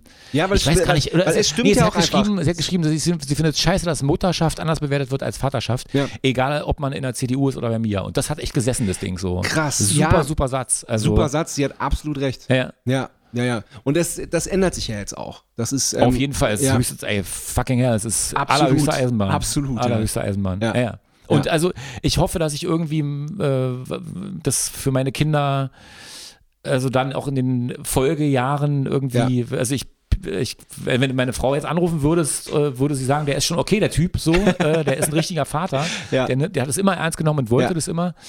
Ähm, aber also das, da gibt es auf jeden Fall noch Luft nach oben. Ja. Wie an ganz vielen Stellen auch. Ja. Anderen Stellen auch, meine ich. Ja. ja. Ich, also, ich habe ja vorhin, vorhin erzählt, dass, die, dass euer erstes Album mich genervt hat. In dem Moment ähm, mit Hungriges Herz hat sich das bei mir auch geändert. Den fand ich von, vom ersten Moment an super. Ähm, und dann, dann habe ich mir das, das erste Album auch erhört. Ah ja, okay. Ähm, genau. Und ähm, aber bevor wir auf Hungrig, Hungriges Herz kommen, ähm, wollte ich noch eine Sache äh, erzählen, die, das ist wirklich eine meiner Lieblingsgeschichten äh, überhaupt. Okay. Und das ist hier ganz wichtig. Ihr habt euch mal, ähm, also ihr engagiert euch sowieso wahnsinnig viel. Mhm. Ähm, das, das ist auch, finde ich auch echt beeindruckend, finde ich auch echt toll. Und ähm, ihr habt euch mal ganz, ich glaube, das war ganz, ganz klar gegen rechts geäußert. Das war Mhm. ein, ein ganz wichtiges, tolles Statement, wohin, äh, wonach es dann auch ähm, im im Netz auch Hass gab, so, das, Mhm. das kennt man ja, dass dann, dass dann die, äh, dass dann die, der rechte Mob auch online auf einen einprügelt. Mhm. Aber, und das, das, äh, das spricht jetzt halt auch äh, nicht für die Intelligenz des rechten Mobs. Die haben, die haben dann bald bei Google oder bei Facebook oder bei YouTube Mia eingegeben. Mhm. Und dann landet man ja auch bei der Sängerin, Rapperin MIA. Ja, ja. Und die hat dann auf einmal äh, auf Deutsch einen, Shit, einen kleinen Shitstorm be äh, bekommen und da hat sich nicht ausgekannt. Ja, ja, also das gab es öfter mal Ja. irgendwie. Also wir haben auch, äh, also es gibt so lustig, wir haben so, also wir sind auch mal für ein Festival in Polen angefragt worden und es ging um MIA, so hätten wir gerne gemacht, aber war dann doch anders. ähm, und äh, wir haben, also, äh, wenn, also da, die Einladung, Einladung sei hiermit ausgesprochen, äh, äh, ähm, Sebastian kennt es ja schon, aber wenn du in Berlin bist, komm vorbei. Bei uns, wir, wir haben äh, aus, es, aus England wir haben, äh, das Internet hat ja komische, hält ja komische Sachen parat, Ja. nicht nur so Katzen und Hunde und so Ja. Zeug, äh, sondern auch so Produkte. Und wir haben im Proberaum äh, eine Serie von, von ähm, ähm, Tassen, Mhm. wo ähm, das, also wo die Sängerin MIA Mhm. ein Bild von ihr zusammen mit dem Artwork von Willkommen im Club und dem der Typo von Zirkus und einem Bild von Andy oder so auf einer, das kon, kannst du so, also ich weiß nicht, ob es immer noch ist, kannst du so, konntest du so kaufen. Also es war sozusagen äh, irgend so eine, äh, es gibt wahrscheinlich auch irgendwelche Leute, die Matzentassen machen oder so und so weiter und so fort. Und wir, du konntest das sozusagen, äh, ähm, ja, du, also das, äh, so viel dazu. Also das war immer wieder mal ein, ein, ein, Oh, äh, ein Ding, diese, diese Namens, äh, Ja. diese Namensverwechslung. Ja. So, und äh, das wird jetzt langsam weniger, aber es ist immer, kann immer noch passieren. So, es ist Ja. relativ, äh, Ja, ja. Ja, ja. Ich, ich fand nur die Vorstellung so lustig, dass, dass MIA dann halt so mal wieder auf ihr Facebook-Profil guckt und dann so, hä, was, was schreiben die denn? das war, glaube ich, im Zusammenhang mit dem Echo und Freiwild, glaube ich. ja, das kann gut sein. Ja, ja, ja, ja, ja. ja Ich ja, glaube, genau. das- ja, du hast recht. ich glaube, da war das. Ja, genau. Genau. Egal. Also ne, Genau, nicht egal. egal. Also Ja, ja, ja. äh, Genau, aber hungriges Herz, genau. Und da, ähm, da kam dann auch, ähm, die, also da haben wir uns dann zum, zum ersten Mal so richtig Berührungspunkte gehabt. Ähm, ihr habt uns gefragt, glaube ich, ne, ob wir eine, eine Version von Hungriges Herz genau, das war dann machen. ein paar Jahre später. Genau, Äh, 2017 äh, war das. 2017, Ja. genau, wir spulen vor. Ja, ein bisschen. Äh, und ja, das war total geil, weil das so eine, das war so eine, also wir hatten ja dieses Jubiläum vor der Nase und Ja. also ich bin ja so, äh, wie man schon mitgekriegt hat, so Zweifel ist mein zweiter Vorname, ich bin so der, der Grandler und Mäkler in der Band und das ist immer, also glaube ich wirklich auch nicht, nicht besonders schön immer für meine Bandkollegen, manchmal aber auch irgendwie ganz gut vielleicht. Ja. Ich bin auch nicht der Einzige, der irgendwie was Kritisches sagt, aber wenn irgendwas nicht so richtig hinhaut, suche ich das als erstes sozusagen den Fehler bei mir oder bei uns. Und deswegen war ich jetzt auch nicht so, war, war sozusagen so das, das 20-jährige Bandjubiläum war jetzt für mich so nicht so die Mega-Nachricht. Ich dachte so, okay, so, das ist irgendwie unsexy. Ja. Ähm, und interessiert mich eigentlich nicht. Also, weil so, klar, es ist irgendwie vielleicht eine Leistung, als äh, Band 20 Jahre zusammen zu bleiben, ohne sich irgendwie gegenseitig zu verklagen oder irgendwie äh, so ein Scheiß so. Für dich waren sie auch noch nicht Also, 20. genau. Für, dich, für dich waren sie erst 16. Genau, äh, und, und, ähm, und äh, äh, genau, und äh, also außerdem haben wir auch ein Bandmitglied verloren unterwegs und so. Ja. Also deswegen, also das hat jetzt nichts mit den 20 Jahren zu tun, aber also, Ja. und da wurden wir, das hat auch relativ lange gedauert, bis es dann alles in trockenen Tüchern war und so. Ja. Aber ich dachte so, okay, 20 Jahre mir ist keine Nachricht, was soll denn das und so. Und, äh, und dann wurden wir aber irgendwie, haben wir oft und viel darüber geredet und irgendwie, gerade Meets hatte das Bedürfnis, das irgendwie zu begehen und zu feiern und da kann man noch was draus machen und so weiter und so fort. Und das kam mir irgendwie auch so ein bisschen, ja, ist irgendwie so, jetzt das ist jetzt so ein Anlass und so ein, ein, ein äh, äh, Und, und dann hatten wir irgendwie ganz, einen ganz guten äh, auch Real Talk mit Michi Stockum und, und Daniel Mallert von vor, die uns dann damals irgendwie mit dem wir uns mal getroffen haben und die haben uns dann mit denen gemeinsam am Küchentisch bei mir entstand dann sozusagen so eine, so eine, ähm, so, ein, so eine Idee und so ein Vorschlag, na, äh, guck, guck doch mal irgendwie so, was, was könnte man denn machen? Es könnten ja, ihr könnt ja mal Leute fragen, die irgendwie was mit euch zu tun haben, vielleicht Bock haben und die machen einen Song von euch. Und dann, ähm, und so kam das dann und das da war irgendwie, das war total geil, weil ich habe Sebastian angerufen oder ihm eine Nachricht geschrieben und es kam sozusagen zwei Minuten später zurück, okay, mache ich geil, super, freue ich mich. So, das war eine ganz große Ehre und wirklich ganz, ganz toll. Das irgendwie, äh, ähm, das, äh, und da waren, da war Balbina dabei und die Milliarden und, Ja. und alle Farben und Grimael und so weiter und so fort. Also äh, da waren, da waren viele involviert, aber das war so, also Sebastian war einer der schnellsten. So, und das war total toll. Und es ist eine geile Version geworden. Und äh, ich weiß gar nicht, ob ihr das wisst, dass wir, wir, wir legen ja oft, das gibt- macht ihr wahrscheinlich auch, wir oft ähm, äh, recycelt man sich ja selber ja. und spielt dann irgendwie Songs in einer anderen Version Ja. und so weiter und so fort. Und tatsächlich ist das, wie ihr das gemacht habt, so immer noch, äh, also zu, zumindest jetzt bis zum heutigen Tage, also die letzten drei Jahre, so die Vorlage für die Art und Weise, wie wir das live spielen. Ja, also wir haben geil. sozusagen so ein paar Sachen davon übernommen, die sich irgendwie gut angefühlt haben Ja. und die Spaß machen. So. Ja, das ist, das ist voll die Ehre. Das ist richtig gut zu hören, ey. Ja. Ja, wir haben da schon drüber geredet, als wir in Berlin gespielt haben, wo ihr, wo ihr da wart, als wir es auch live gespielt Ja, ja, haben. stimmt. Genau, da haben wir kurz drüber geredet. Ja. Genau. Ja, das ist schon, das ist wirklich toll. Also das ist genau, also eine gegenseitige Ehre, sowas ist immer Voll. toll, aber es Ja, war ist für, also für von und für alle, die dabei waren, irgendwie Ja. eine Ehre und was Ja, ganz das hat so Spaß gemacht. Das Mhm. war echt, das war, ey, das hat, das hat auch, du hast genau zum richtigen Zeitpunkt geschrieben, weil das war, hat irgendwie ge- gerade gepasst. Wir waren sowieso hier, wir haben, äh, wir, wir hatten sowieso gerade Bock aufzunehmen und das ist, ist auch uns überhaupt nicht schwer gefallen und total schnell gegangen. Ja, ist auch super. Und ich finde auch, also es, wir sind ja sozusagen, oder das ist ja hier ein Schlagzeuger, ein Fachpodcast. so. Nee, ich, also äh, ich finde, also obwohl ich angefangen habe, ähm, zu Platten zu spielen, Ja. glaube ich, dass ich in meiner, in meinem bisherigen Leben als Musiker viel zu selten ähm, Sachen nachgespielt habe, sag Mhm. ich mal, oder, ge oder, oder gecovert habe. Ich finde, das ist eine wahnsinnig gute Schule. Also man, total. man bekommt so viel über, über Musik raus Ja. und, und aber auch über sich raus. Es ist Mhm. was echt extrem wertvolles. Es gab nur einmal eine, eine, eine Band, die gab es ganz kurz mal für drei Monate äh, im Jahre 2005. Äh, Bad Saalschlacht äh, hieß die. Ähm, da war, das war initiiert von Matze Hilscher und, Ja. und Fiete, die haben da aufgelegt und das war so eine Partyband. Da war Andi dabei und, äh, und äh, Anton von, ähm, von äh, The Dust und Bodybill und Simon Fronzek, ein Name, der euch ja auch was sagt. und, und Pierre und, und Greg von Aim of Design und wir haben quasi unter dem Namen Bad Saalschlacht äh, so Coverversionen gespielt, Ja. so von irgendwie äh, von, von äh, äh, ähm, Gorillas, äh, Chemical Brothers, äh, äh, Pixies, Mhm. Flaming Lips bis sonst wie. Das war total geil. Das war eine super geile Schule und was ganz Tolles. Mhm. So, deswegen ist es immer toll, die Songs von anderen Leuten zu nehmen und was draus zu machen. So, finde ich super. Ja, voll. Ja, voll. Vor allem, wenn, wenn, wenn man dann auch so gegenseitig was, was dann auch was längerfristiges draus ziehen kann. Das, das, ist, das ist halt dann auch so. Mhm. Das ist geil. auch schön, Das, klar, das war bei uns, bei uns halt so der, der beste Nebeneffekt, den den den, es geben kann. Ja. Ja. Nee, sowas ist gut. Also das, also Ja. genau, auch an dieser Stelle nochmal ganz ausdrücklich, ganz vielen Dank dafür. Nee, wirklich, das war, das war ey, top. Das ist wirklich das, die, die schönste Reaktion, die man darauf kriegen kann. Cool. Dafür, dass wir einen halben Tag echt Spaß hatten. Ja, super. Das, das, ist, das ist doch super geil. Nein, also ich weiß auch noch, das, beziehungsweise viel länger, weil wir, äh, weil wir haben das ja auch äh, oft und viel und gern live gespielt auch. Ja, nee, das war auch total geil, weil ich kann mich dann wiederum an den Moment erinnern, wo ich das zum ersten Mal, äh, eure Version zum Mhm. ersten Mal gehört habe. Und das war auch total geil, weil es total weird war, weil wir waren da gerade Backstage im Heimathafen bei Balbina und haben Mhm. in einer Balbina-Show, also es war Balbinas Berlin-Konzert und wir haben quasi als äh, Stage-Buster sozusagen mit Balbina zusammen die Balbina-Version von Alles Neu in ihrem Set gespielt. Und als wir in der geil. Garderobe waren, also als wir quasi, wir hatten einen Soundcheck gemacht, Ja. da kam die Mail von Sebastian mit dem Link oder was auch immer, Mit dem mit, Raffmix. der, mit dem Raffmix. Ja, ja. Und wir so, ey, geil, geil. Und es war total, es war, also, Ach, werde ich nie cool. vergessen. Ich saß auf Ach, der Treppe, schön.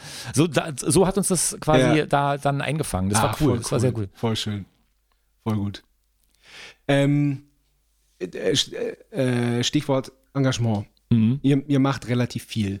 Ähm, was, ich, was ich super finde, weil ähm, ähm, wenn, man, wenn man jetzt mal so die Nachrichten anschaltet oder die Zeitung aufmacht oder in die Nachrichten-App aufs Handy guckt, das ist gerade echt, das macht, das ist ziemlich bitter, finde ich gerade. Mhm. Also so mh, Umweltpolitik mal, Mhm. mal angefangen, was in Afghanistan gerade passiert, was ähm, dann man, man kann das gar nicht alles an sich ranlassen und gar nicht alles so richtig reinfahren, weil ähm, also ich fange dann äh, sehr schnell an zu zweifeln und zu verzweifeln. Mhm. Ähm, mal ganz generell gefragt, wie wichtig ist, ist dir dieser Engagement und was kann man eigentlich noch machen? Oh, super schwere Frage, Ja. aber natürlich wichtige Ja. Frage. Also, ähm, das eine ist so, äh, ich, mir ist es ganz lange schwer gefallen. Mhm.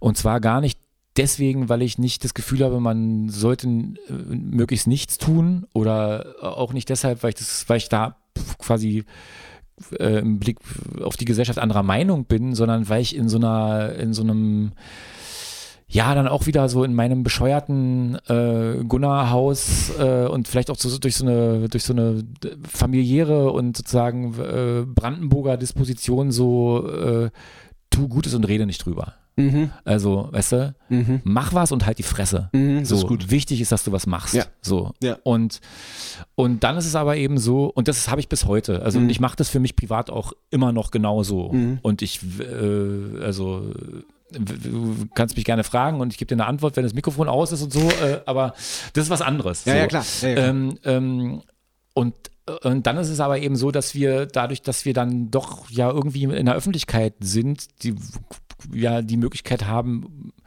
irgendwo hinzuleuchten, wo es dunkel ist, weil uns jemand hinterher leuchtet. Ja. So, und das ist, aber das ist mir wirklich, wirklich schwer gefallen, das, Mhm. das anzunehmen. Und ähm, Weil, aber warum ist es, warum genau ist es dir schwer gefallen? Weil, weil du, weil du das lieber für dich und im Stillen machen möchtest Ja, und nicht, und genau. und nicht so, äh, wir unterstützen die, wir unterstützen die, wir Genau, machen also ich habe das ganz lange so, so ich, also es, ich mache das inzwischen wirklich auch gerne Mhm. so, aber ich, es gibt auch immer wieder Momente des, also auch da auch immer wieder Momente des Zweifelns, wo Mhm. ich denke, ja, eigentlich ist das irgendwie, ich habe keinen Bock, mich da dann damit zu profilieren oder Mhm. mich auch besser. Wir haben ja auch auf die Fresse bekommen für viele Sachen, auch zu Recht. Also was es ist, war ein Song, wo ganz, ganz viele Leute irgendwie auch das Maul aufgemacht haben und irgendwie auch mit Recht, finde ich, irgendwie uns auf die Pfoten gehauen haben, gesagt haben, ey, was ist los und so, weißt du, so. Äh, Was so, war da genau? na, das, also was es ist, ist eine EP, die es gab vor dem, Mhm. äh, und da ist ein Song drauf, wo ein paar Sachen drin sind, die für viele Leute irgendwie miss, zum- zumindest missverständlich sind. Okay. In welche Und- Richtung? Äh, na, da geht es um äh, darum, dass es sozusagen, das ist ein, äh, äh, das ist ein Song, der, äh, den man so verstehen kann, als wäre er sozusagen, würde er sich nach einem un- unbeschwerten äh, geschichtsrevisionistischen Umgang mit Deutschland sehen. Ah. Und dieser Zusammenhang in einem Song, diesen Zusammenhang in einem Song sozusagen missverständlich darzustellen, war aus meiner Sicht ein Fehler. so, und das de- denke ich heute noch, mir fällt es auch schwer, diesen Song zu spielen. Das wird auch von meinen äh, Bandkollegen äh, respektiert. Wir spielen den auch in einer anderen Version, wenn wir ihn spielen. Okay. Aber deswegen hatte ich und, und also quasi die, die Aufmerksamkeit, die wir bekommen haben als Band, die kam ja erst danach. Also sehr viel kam danach.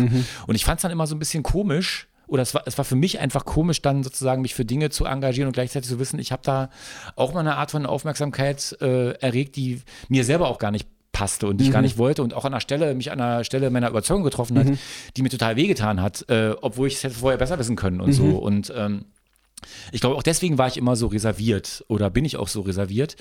Und das finde ich aber okay. Also daran kann ich nichts ändern. So, das ist mein eigener Komplex so.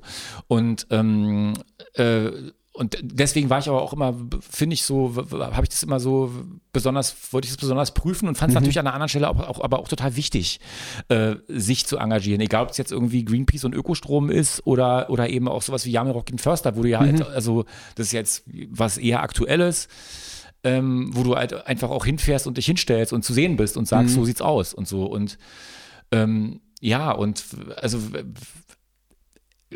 am Ende muss es jeder für sich selber rausfinden. Das ist ja bei euch genauso. Ja, und du musst absolut. auch am Ende rausfinden, ob du das, wie du das formulierst, ob du daraus ein Lied machen willst oder nicht. Also ich denke auch immer so, man, es gibt sozusagen ein, eine Stimme in mir, die sagt so, jeder, jede, jede, jede Nachricht von einer guten Seite dazu ist eine gute Nachricht und wird gebraucht. Auf der anderen Seite denke ich so, aber ein, ein schlechter Song darüber ist irgendwie auch kacke, weißt du, so, ähm, so, wa- was auch immer es ist. Also, Ja. wenn es sozusagen so eine, so was Angewandtes, Ja. so, eine, so eine angewandte Herzensangelegenheit ist. Ähm, und deswegen versuche ich da sozusagen für mich immer so eine gute Balance zu halten und versuche gleichzeitig aber auch, oder versuchen wir dann eben auch als Band, das dann irgendwie auch so zu äh, dosieren oder so zu, so zu machen, dass man das, also dass wir uns das selber glauben und dass eben uns das deswegen auch andere Leute glauben können, dass das irgendwie äh, Ja, das ist, das ist ja dieser, das ist wie, wie so oft so ein schmaler Grad, ne? Dass Mhm. man, man würde, man würde eigentlich am liebsten noch viel mehr machen und das am liebsten aber auch keinem erzählen. Mhm. Das, das, da, da, da, sind wir ganz ähnlich. Und dann muss man aber auch wirklich dann so, da, was, das kann man ja auch machen. Man Mhm. kann, das, man kann das ja auch als, auch als Band machen und wir, wir machen das auch. Mhm. Und, ähm, und dann ist es aber auch trotzdem wichtig, da bestimmte Sachen auch an die Öffentlichkeit zu bringen. Dann aber auch, wie du sagst, so Mhm. nicht zu viel und dann, ja. Und auch das Richtige. Das ist ja auch, Ja, finde ich auch schwer. Ja, ja, richtig. Ja. Ja, das wird auch nicht leichter. Also ich glaube so, also auch mit, also das, was du angesprochen hast, also es wird, also es, man hat das Gefühl, es äh, um, also die Scheiße umzingelt einen gerade Ja. sozusagen. Ja, ja. ja, es wird nicht weniger. An dieser Stelle müssen wir kurz unterbrechen. Gunnar hat nach einigem Überlegen zur letzten Frage noch Folgendes hinzuzufügen. Hi Sascha, hier ist Gunnar nochmal mit einer kleinen Bitte oder einem Nachsatz, ähm, wenn es geht. Wäre toll. Ähm, weil äh, wenn man hier so übers Land tuckert, durchs Land tuckert, ganz gemütlich und aber auch, wahrscheinlich auch woanders, ähm, fallen einem ja diese ganzen Wahlplakate ins Auge. Und im Zuge dieser Wahlplakate oder im Zuge der Begegnung mit diesen Wahlplakaten ist mir nochmal deine letzte Frage von gestern in den Sinn gekommen. Äh, begleitet von dem leichten Unbehagen dieser Frage vielleicht nicht ganz gerecht geworden zu sein, weil ich mich ja eigentlich nur, äh, also fast ausschließlich und ziemlich kleinteilig über meinen eigenen kleinen Komplex äh, äh, ausgelassen habe, wie das so ist, so im Zuge von solchen Engagements auch immer so eine Selbstdarstellung zu erleben und ich das aber ja eigentlich ganz gerne mag, wenn man gute Sachen macht und die nicht so an die große Glocke hängt. Aber das ist ja wirklich auch eine sehr persönliche Gunnar-Baustelle und also so über mich haben wir jetzt ja genug gesprochen, finde ich. Das war jetzt alles persönlich genug. Und äh, deine Frage hat es definitiv verdient, ähm, an dieser Stelle hier mal den Fokus so ein bisschen weiter aufzumachen, weil das ja genauso ist, wie du sa auch sagtest, irgendwie diese Welt, äh, auf dieser Welt passiert jeden Tag so viel Scheiße, dass man ja nicht weiß, äh, wann und wo man anfangen soll. Aber Gott sei Dank gibt's ja Leute, die äh, irgendwann und irgendwo anfangen oder angefangen haben. Also wir haben über Jamelrock den Förster gesprochen, mir fallen Viva Con Aqua ein, die seit, seit Jahren geile Sachen machen, auch immer irgendwie mit, mit Esprit und so. Ist ja eh auch immer toll, wenn, wenn so Sachen für einen guten Zweck mit einer Aktion verbunden sind, die per se schon erstmal geil ist und dann noch was Gutes dabei rauskommt. Ähm, ähm, mir fallen diese Mikrospenden an einer, an einer Supermarktkasse ein, also das Aufrunden, wo du mit kleinsten Centbeträgen direkt äh, äh, ganz sorgfältig kuratierte Förderprojekte unterstützt und so. Oder sowas wie Goldeimer zum Beispiel. Was für eine geile Idee, Goldeimer, äh, äh, Klopapier, mit Klopapier Geld äh, sammeln, um Antirassismus und Antidiskriminierungsprojekte zu stärken. Also quasi äh, Kacken gegen, gegen menschenverachtenden Scheiß. So, das ist auch ein super Geburtstagsgeschenk, freuen sich alle drüber, das ist top.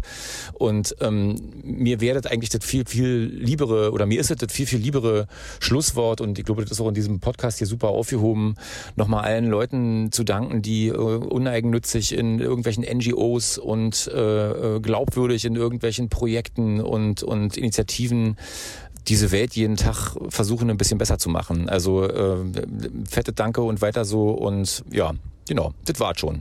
René Hauen, tschüss. Ähm, okay, lass uns langsam zum Ende kommen. Ähm, Mhm. was, was steht an? Also, ähm, ihr habt jetzt ein paar Konzerte gespielt Ja. und äh, jetzt steht aber erstmal wieder eine Babypause an. Genau, Ne? es gibt Nachwuchs, Bandnachwuchs und ähm, also wir machen quasi eine Pause nach der Pause, eine Pause von der Pause. Äh, ähm, Babypause nach der Ironie. Zwangspause. Nee, genau, nee, ach, alles okay. Es ist genau, es, wir haben ja eben darüber gesprochen, über Ja. die Familienplanung und die Band. Das Ja. ist sozusagen, das steht ganz oben und es muss möglich sein, dass diese Ja. Band äh, ein, sag ich mal, ein, ein, eine, ein soziales Gefüge ist, Ja.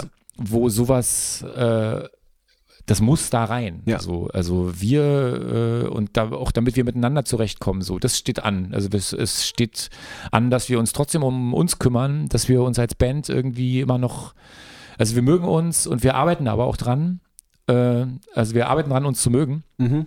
Und das ist auch gu- gut und wichtig. So, Ja. Also das ist ganz, äh, das kennst du auch, Ja, äh, klar. glaube ich. Und ähm, das machen wir und werden im Rahmen unserer Möglichkeiten versuchen, neue Musik zu machen. Sind da aber auch, sind schon dabei, aber es gibt überhaupt noch nichts Spruchreifes. Mhm. Und ähm, wir sind auch noch so unter dem ähm, unter dem Ei- sozusagen unter dem Eindruck der Enttäuschung mit Mhm. dem letzten Album, dass wir sozusagen in so einen Lockdown rein Mhm. veröffentlicht haben, irgendwie auch vorher sogar noch gefragt worden sind, wollt ihr das machen? Wie gesagt haben, ja, jetzt auf jeden Fall. Und Mhm. dann war, wo- war das äh, Vinyllager oder war das nicht das Tonträgerlager? Die Leute, die die CDs oder die, die Tonträger, die noch Mhm. physische Tonträger bestellt haben, haben die gar nicht bekommen und so. Das war sozusagen alles, war nicht, also du konntest irgendwie, wir hatten in der Veröffentlichungswoche quasi, konntest du nirgendwo diese Platte bekommen und Ja. die Woche danach auch noch nicht und die Woche Ja. danach auch noch nicht. Also das war sozusagen alles so ein Bäh, aber trotzdem sind wir, also haben wir uns irgendwie ähm, immer noch glücklich gemacht Ja. äh, mit diesem Album so und, ähm, und versuchen da jetzt einfach weiterzukommen und Ja. schauen mal, wie es ist.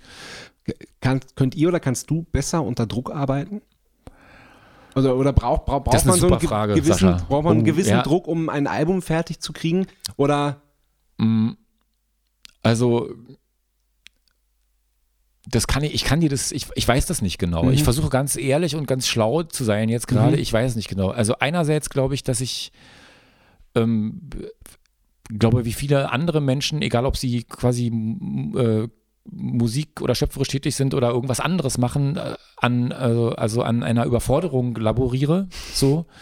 Und ich glaube auch, dass diese Überforderung ähm, der Grund ist für viele Dinge, die wir gerade auf der Welt sehen und, und erleben. Also Mhm. diese, diese Überforderung und auch diese, diese Entwurzelung dadurch, so, dass äh, Menschen sich nicht mehr zurechtfinden und wenn sich Menschen nicht mehr zurechtfinden, wenn Menschen sozusagen entfremdet und ent- entwurzelt sind, dann neigen sie dazu, Dinge zu tun, die sie lieber nicht tun sollten. Ja. Also äh, alles, was mit Gewalt zu tun hat, glaube ich, kommt da, oder vieles, was mit Gewalt zu tun hat, kommt daher. ja. Und ähm, äh, also so, so sehr wie ich das verstehe, dass ich und das auch aus meinem eigenen, äh, aus meiner eigenen Arbeit oder meinem eigenen Arbeitsalltag kenne, dass ich Druck brauche, Mhm. um irgendwas auf die Reihe zu kriegen. Äh, äh, so sehr weiß ich auch, da, dass es sich auch gut anfühlen kann und auch was dabei rauskommen kann, wenn man total frei ist, Mhm. wenn man versucht, sich davon frei zu machen. Und das, da gibt es dann Techniken und Sachen, die man ausprobieren kann Ja. und so. Und das mache ich auch. Und es fällt mir überhaupt nicht leicht so. Also ähm, ich versuche das auszugleichen. Immer. Ich mache dann Ja. Sport und so Ja. und versuche das so, äh, so zu justieren. Also ich weiß nicht. Also jetzt aktuell verspüre ich einen Druck Mhm. Ähm, was Neues machen zu wollen und zu müssen und bin überhaupt noch nicht zufrieden mit mir. Und aber das kenne ich eben auch. Mhm. Und ähm, also wenn du sagst entweder oder, es ist ja quasi eine neue Kategorie. äh, ähm,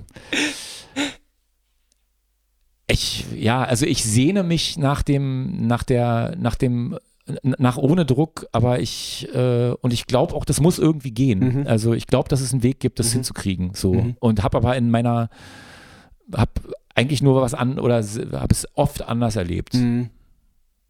Ich finde, das ist immer, dass es total drauf ankommt, dass man manchmal ist es ohne Druck viel, viel geiler.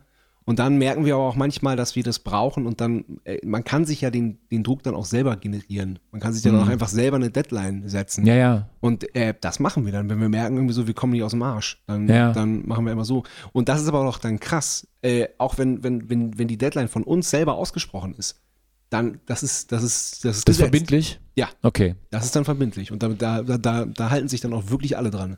Mhm. Da haben wir dann eine eiserne Disziplin. Ja, also bei uns ist es anders. Wir hatten auch schon mal, wir haben auch schon mal eine, eine Album-Deadline äh, Mhm. quasi, ge, ge, wie sagt man das, gecrashed. Mhm. So.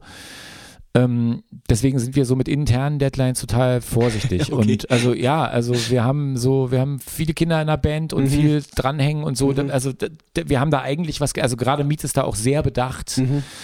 Und war sie auch schon bevor sie Kinder hatte, irgendwie hat sie so gesagt, so ich, äh, also ich, wenn es fertig ist, ist es fertig. Ich Okay. finde das irgendwie wichtig. Und, Okay. und also weil ich glaube, so, eine, so, ein, so ein Nachdruck entsteht dann sowieso. Also Ja, wenn du das ja, Gef- weißt du, Sascha, wenn du das Gefühl hast, du bist an irgendwas dran, was, äh, äh, sagen wir mal, die Aufmerksamkeit wirklich wert ist, dann schaffst du es auch ähm, abzuschließen oder Ja, das sozusagen Das, abschließen das zu wollen. würden wir dann auch machen, auf jeden Fall. Aber es ist dann halt so, das ist ja dann auch, auch mal wieder ein, ein schmaler Grad so, ähm, es ist so frisch eingefangen, wie es ist. Mhm. Oder man, man, man werkelt halt so lange äh, äh, dran rum, bis es zerwerkelt ist. Mhm. So, bis man es, so und da und, äh, und da irgendwie so, das äh, manchmal, manchmal schafft man den Absprung nicht. Manchmal tüftelt man so lange an was rum, dass man es kaputt tüftelt. Ja, das stimmt. Das muss Ja. man dann, aber das, eben, das merkt man dann halt auch erst später. Ja, genau, Das ist so. genau. Aber ist auch okay. Also Hauptsache man merkt irgendwie. Eben, genau, eben, genau.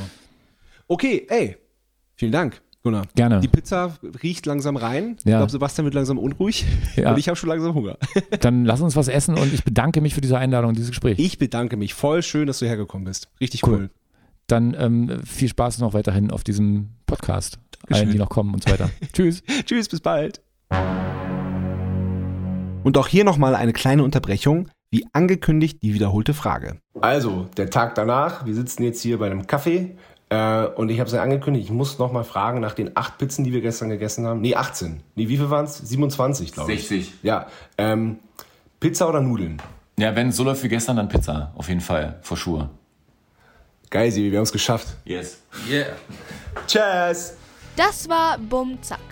Bis zum nächsten Mal.